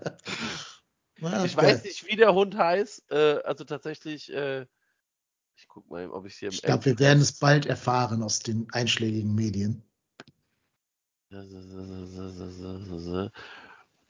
Jori. Jory. Jori. Familienhund Jori. Ja. Also, viele, ja. viele Hundeliebe geht äh, zur Familie Baumgart und dem Hund. Ja, hat auch einer geschrieben, ein Hörer, wann kriegt der Hund sein erstes Merchandise-Artikel im Fanshop? Äh, ja. Es kann sich nur noch um Sekunden handeln, genau. Dann werden so Polohemden verkauft, wo so links und rechts so zwei Hundetatzen auf der Schulter sind. So weiße Polohemden mit der 72 drauf. Ja, aber ganz ehrlich, wenn die, wenn die Fans, ey, jetzt mal im Ernst, wenn die, wenn's, wenn der FC dafür nur, nur drei Mikrocent einnimmt, weil es genug Leute gibt, die das kaufen, dann sollen die das doch verkaufen. Ist mir, mir ist das so wumpe egal. Also ja, der FC ich habe gerade so darüber nachgedacht, so mit dem, mit dem Kult, als du das so gesagt hast. Aber ist es nicht so, dass wir eigentlich uns genau so einen Trainer gewünscht haben? Ja, zumindest ist bei ihm mehr dahinter als bei Christoph Daum oder so. Ne? Genau. Also der auch diesen Kult inszeniert hat, um genau. sich selber. Ja. Und, und ich, ich, nehme, ja. ich nehme Baumgart alles zu 100% ab. Ja, das schon. Ich glaube, wir haben es auch genug besprochen an dieser Stelle. Ja. Das letzte Wort zu dem Hörersegment gehört noch dem Jaisbock, ist nur ein Statement, keine Frage, lese ich einfach nur vor. Der Jaisbock schreibt, äh, es muss mal Schluss sein mit den ewigen Genöle von wegen Freiburg Angstgegner, das stimmt nicht. Wenn schon, dann Bayern, Augsburg oder Hoffenheim. Jo, kann man nach dem Spiel, glaube ich, sagen, das Angstgegnertum gegen Freiburg ist offiziell, zumindest in Müngersdorf, beendet. Du hast allerdings zwei Sachen über, über, überschlagen. Der Dirsch, der Ed, der Dirsch fragt, wann macht der FC die 40 Punkte voll? Und das kann ich beantworten. Wie viel haben wir jetzt? 32, ne? 32 in drei Spielen. Gegen Leipzig, gegen Frankfurt und gegen Fürth? Ja. Ja. Ja, drei Siege. Bam. Feierabend. 41 Punkte. Mund abwischen, weiter geht's. und dann stehen wir wahrscheinlich auf Rang 4. Und dann Ja, hat der Marco bei der. Podcastaufnahme keine Hose mehr an. Ähm, also, nein, also realistisch, realistisch in am 27. Spieltag. Sieben, was haben wir jetzt für einen? 21. Ne? Also jetzt kommt Also der jetzt der 22. 22. Ja, also gegen Fürth wird man wohl irgendwie schon gewinnen, gehen wir von aus. Ja. Leipzig und Frankfurt sind ein Punkt, sind wir schon bei fünf Punkten, haben wir 38, nee, 37. Ja, ja. Ich würde sagen, einen vorher, 26. Aber so um den Dreh Ja. könnte ich mir vorstellen, dass wir da irgendwo irgendwann die 40 Punkte voll machen. Genau. Selbst wenn nicht, ist wurscht. Hauptsache am 34. haben wir die. Alles andere ist mir fast egal. Das ist, das ist so wahr. So, und die andere Frage ist Personenkult, deswegen lassen wir die einfach mal aus. ähm, die Frage war, welcher, wann, wann Steffen Baumgart Nee, nee, nee, der, der Frei und Ehrlich hatte noch gefragt, um so, etwas ja. äh, Salz in die Suppe zu geben. Es wären zu viele oft entscheidende Kopfballduelle im Mittelfeld verloren. Na, wenn sie entscheiden werden, hätten wir ja verloren. Ne? Also, Ja, also ich, ich manchmal habe ich auch das Gefühl, so im Mittelfeld fehlt uns manchmal ein bisschen die Größe. aber Jubicic ist doch irgendwie 1,95 oder so, ne? Also so klein ist der jetzt ja nur nicht. Ja, Özcan ist, glaube ich, irgendwie 1,5. Özcan ist nicht so groß, das stimmt. Ja, ja. also, ja. Ja, aber tatsächlich, ähm, ja, finde ich aber jetzt nicht so ganz so dramatisch. Ähm, Also Mhm. grundsätzlich stimmt, finde ich, verlieren wir auch immer noch, immer noch mal zu viel Kopfballduelle. Aber, ähm, ja, so schlimm sieht's nicht aus. Özcan übrigens nur 1,82. 1,82, aber Jubicic 1,90 locker. Aber ich glaube, der hat nicht so ein tolles. 1,85. Ja, gut, okay, aber knapp daneben. Aber so ein gutes Kopfspiel hat er, glaube ich, auch gar nicht tatsächlich. Ähm, das hat doch bei uns auch schon mal einer äh, gesagt, ich glaube, das war der, ach, wer war das denn noch gleich, der das über Lasse Sobich gesagt hat. Weißt du das noch? Lasse Sobich, Ja. riesengroß, aber eine super schlechte Kopfballtechnik. War Äh, das nicht, äh, äh, als wir über diese äh, Trainingssteuerung, ich weiß, ich weiß gar nicht, mit wem wir darüber gesprochen haben, ja. Ja, genau. Ich kann ja sogar sagen, wer das war. Ähm, das war der Kurt, Kurt Ludwigs. Genau, FC.com. genau, Ja, ja, genau, genau. genau, ja. Genau, ja, und ich glaube, das bei, bei Jubicic auch. Man darf nicht von der Größe auf die Kopfballfähigkeit schließen.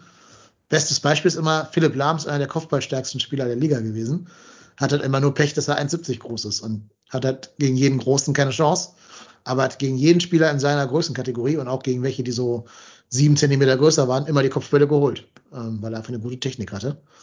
Das, darf man nicht mehr nur von der Größe her ableiten. Aber ich habe es auch nicht als, als dramatischen Malus gesehen von uns. Aber und Kopfballduelle hinten oder vorne zu verlieren ist, ja, das ist schon eine andere Sache. Also im Mittelfeld, finde ich, kann man noch damit leben, mal ein Kopfballduell Ja. zu verlieren. Viel wichtiger ist hinten, dass die Bälle rauskommen und vorne durch Modest. Ja. Äh, Und überhaupt finde ich, da haben wir auch dran gearbeitet. Wir hatten jahrelang eine zu kleine Mannschaft, ne, weil die Innenverteidiger beide unter 1,90 waren, gerade wenn Mire gespielt hat.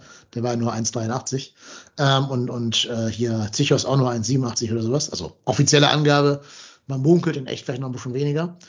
Und jetzt bei Ecken kann es ja, wenn, je nachdem wie du aufstellst, kann es sein, dass da im Strafraum Modest, vielleicht statt Modest Anderson oder vielleicht sogar beide, die haben ja auch schon zusammengespielt, Jubicic, Chabot und Hübers rumlaufen.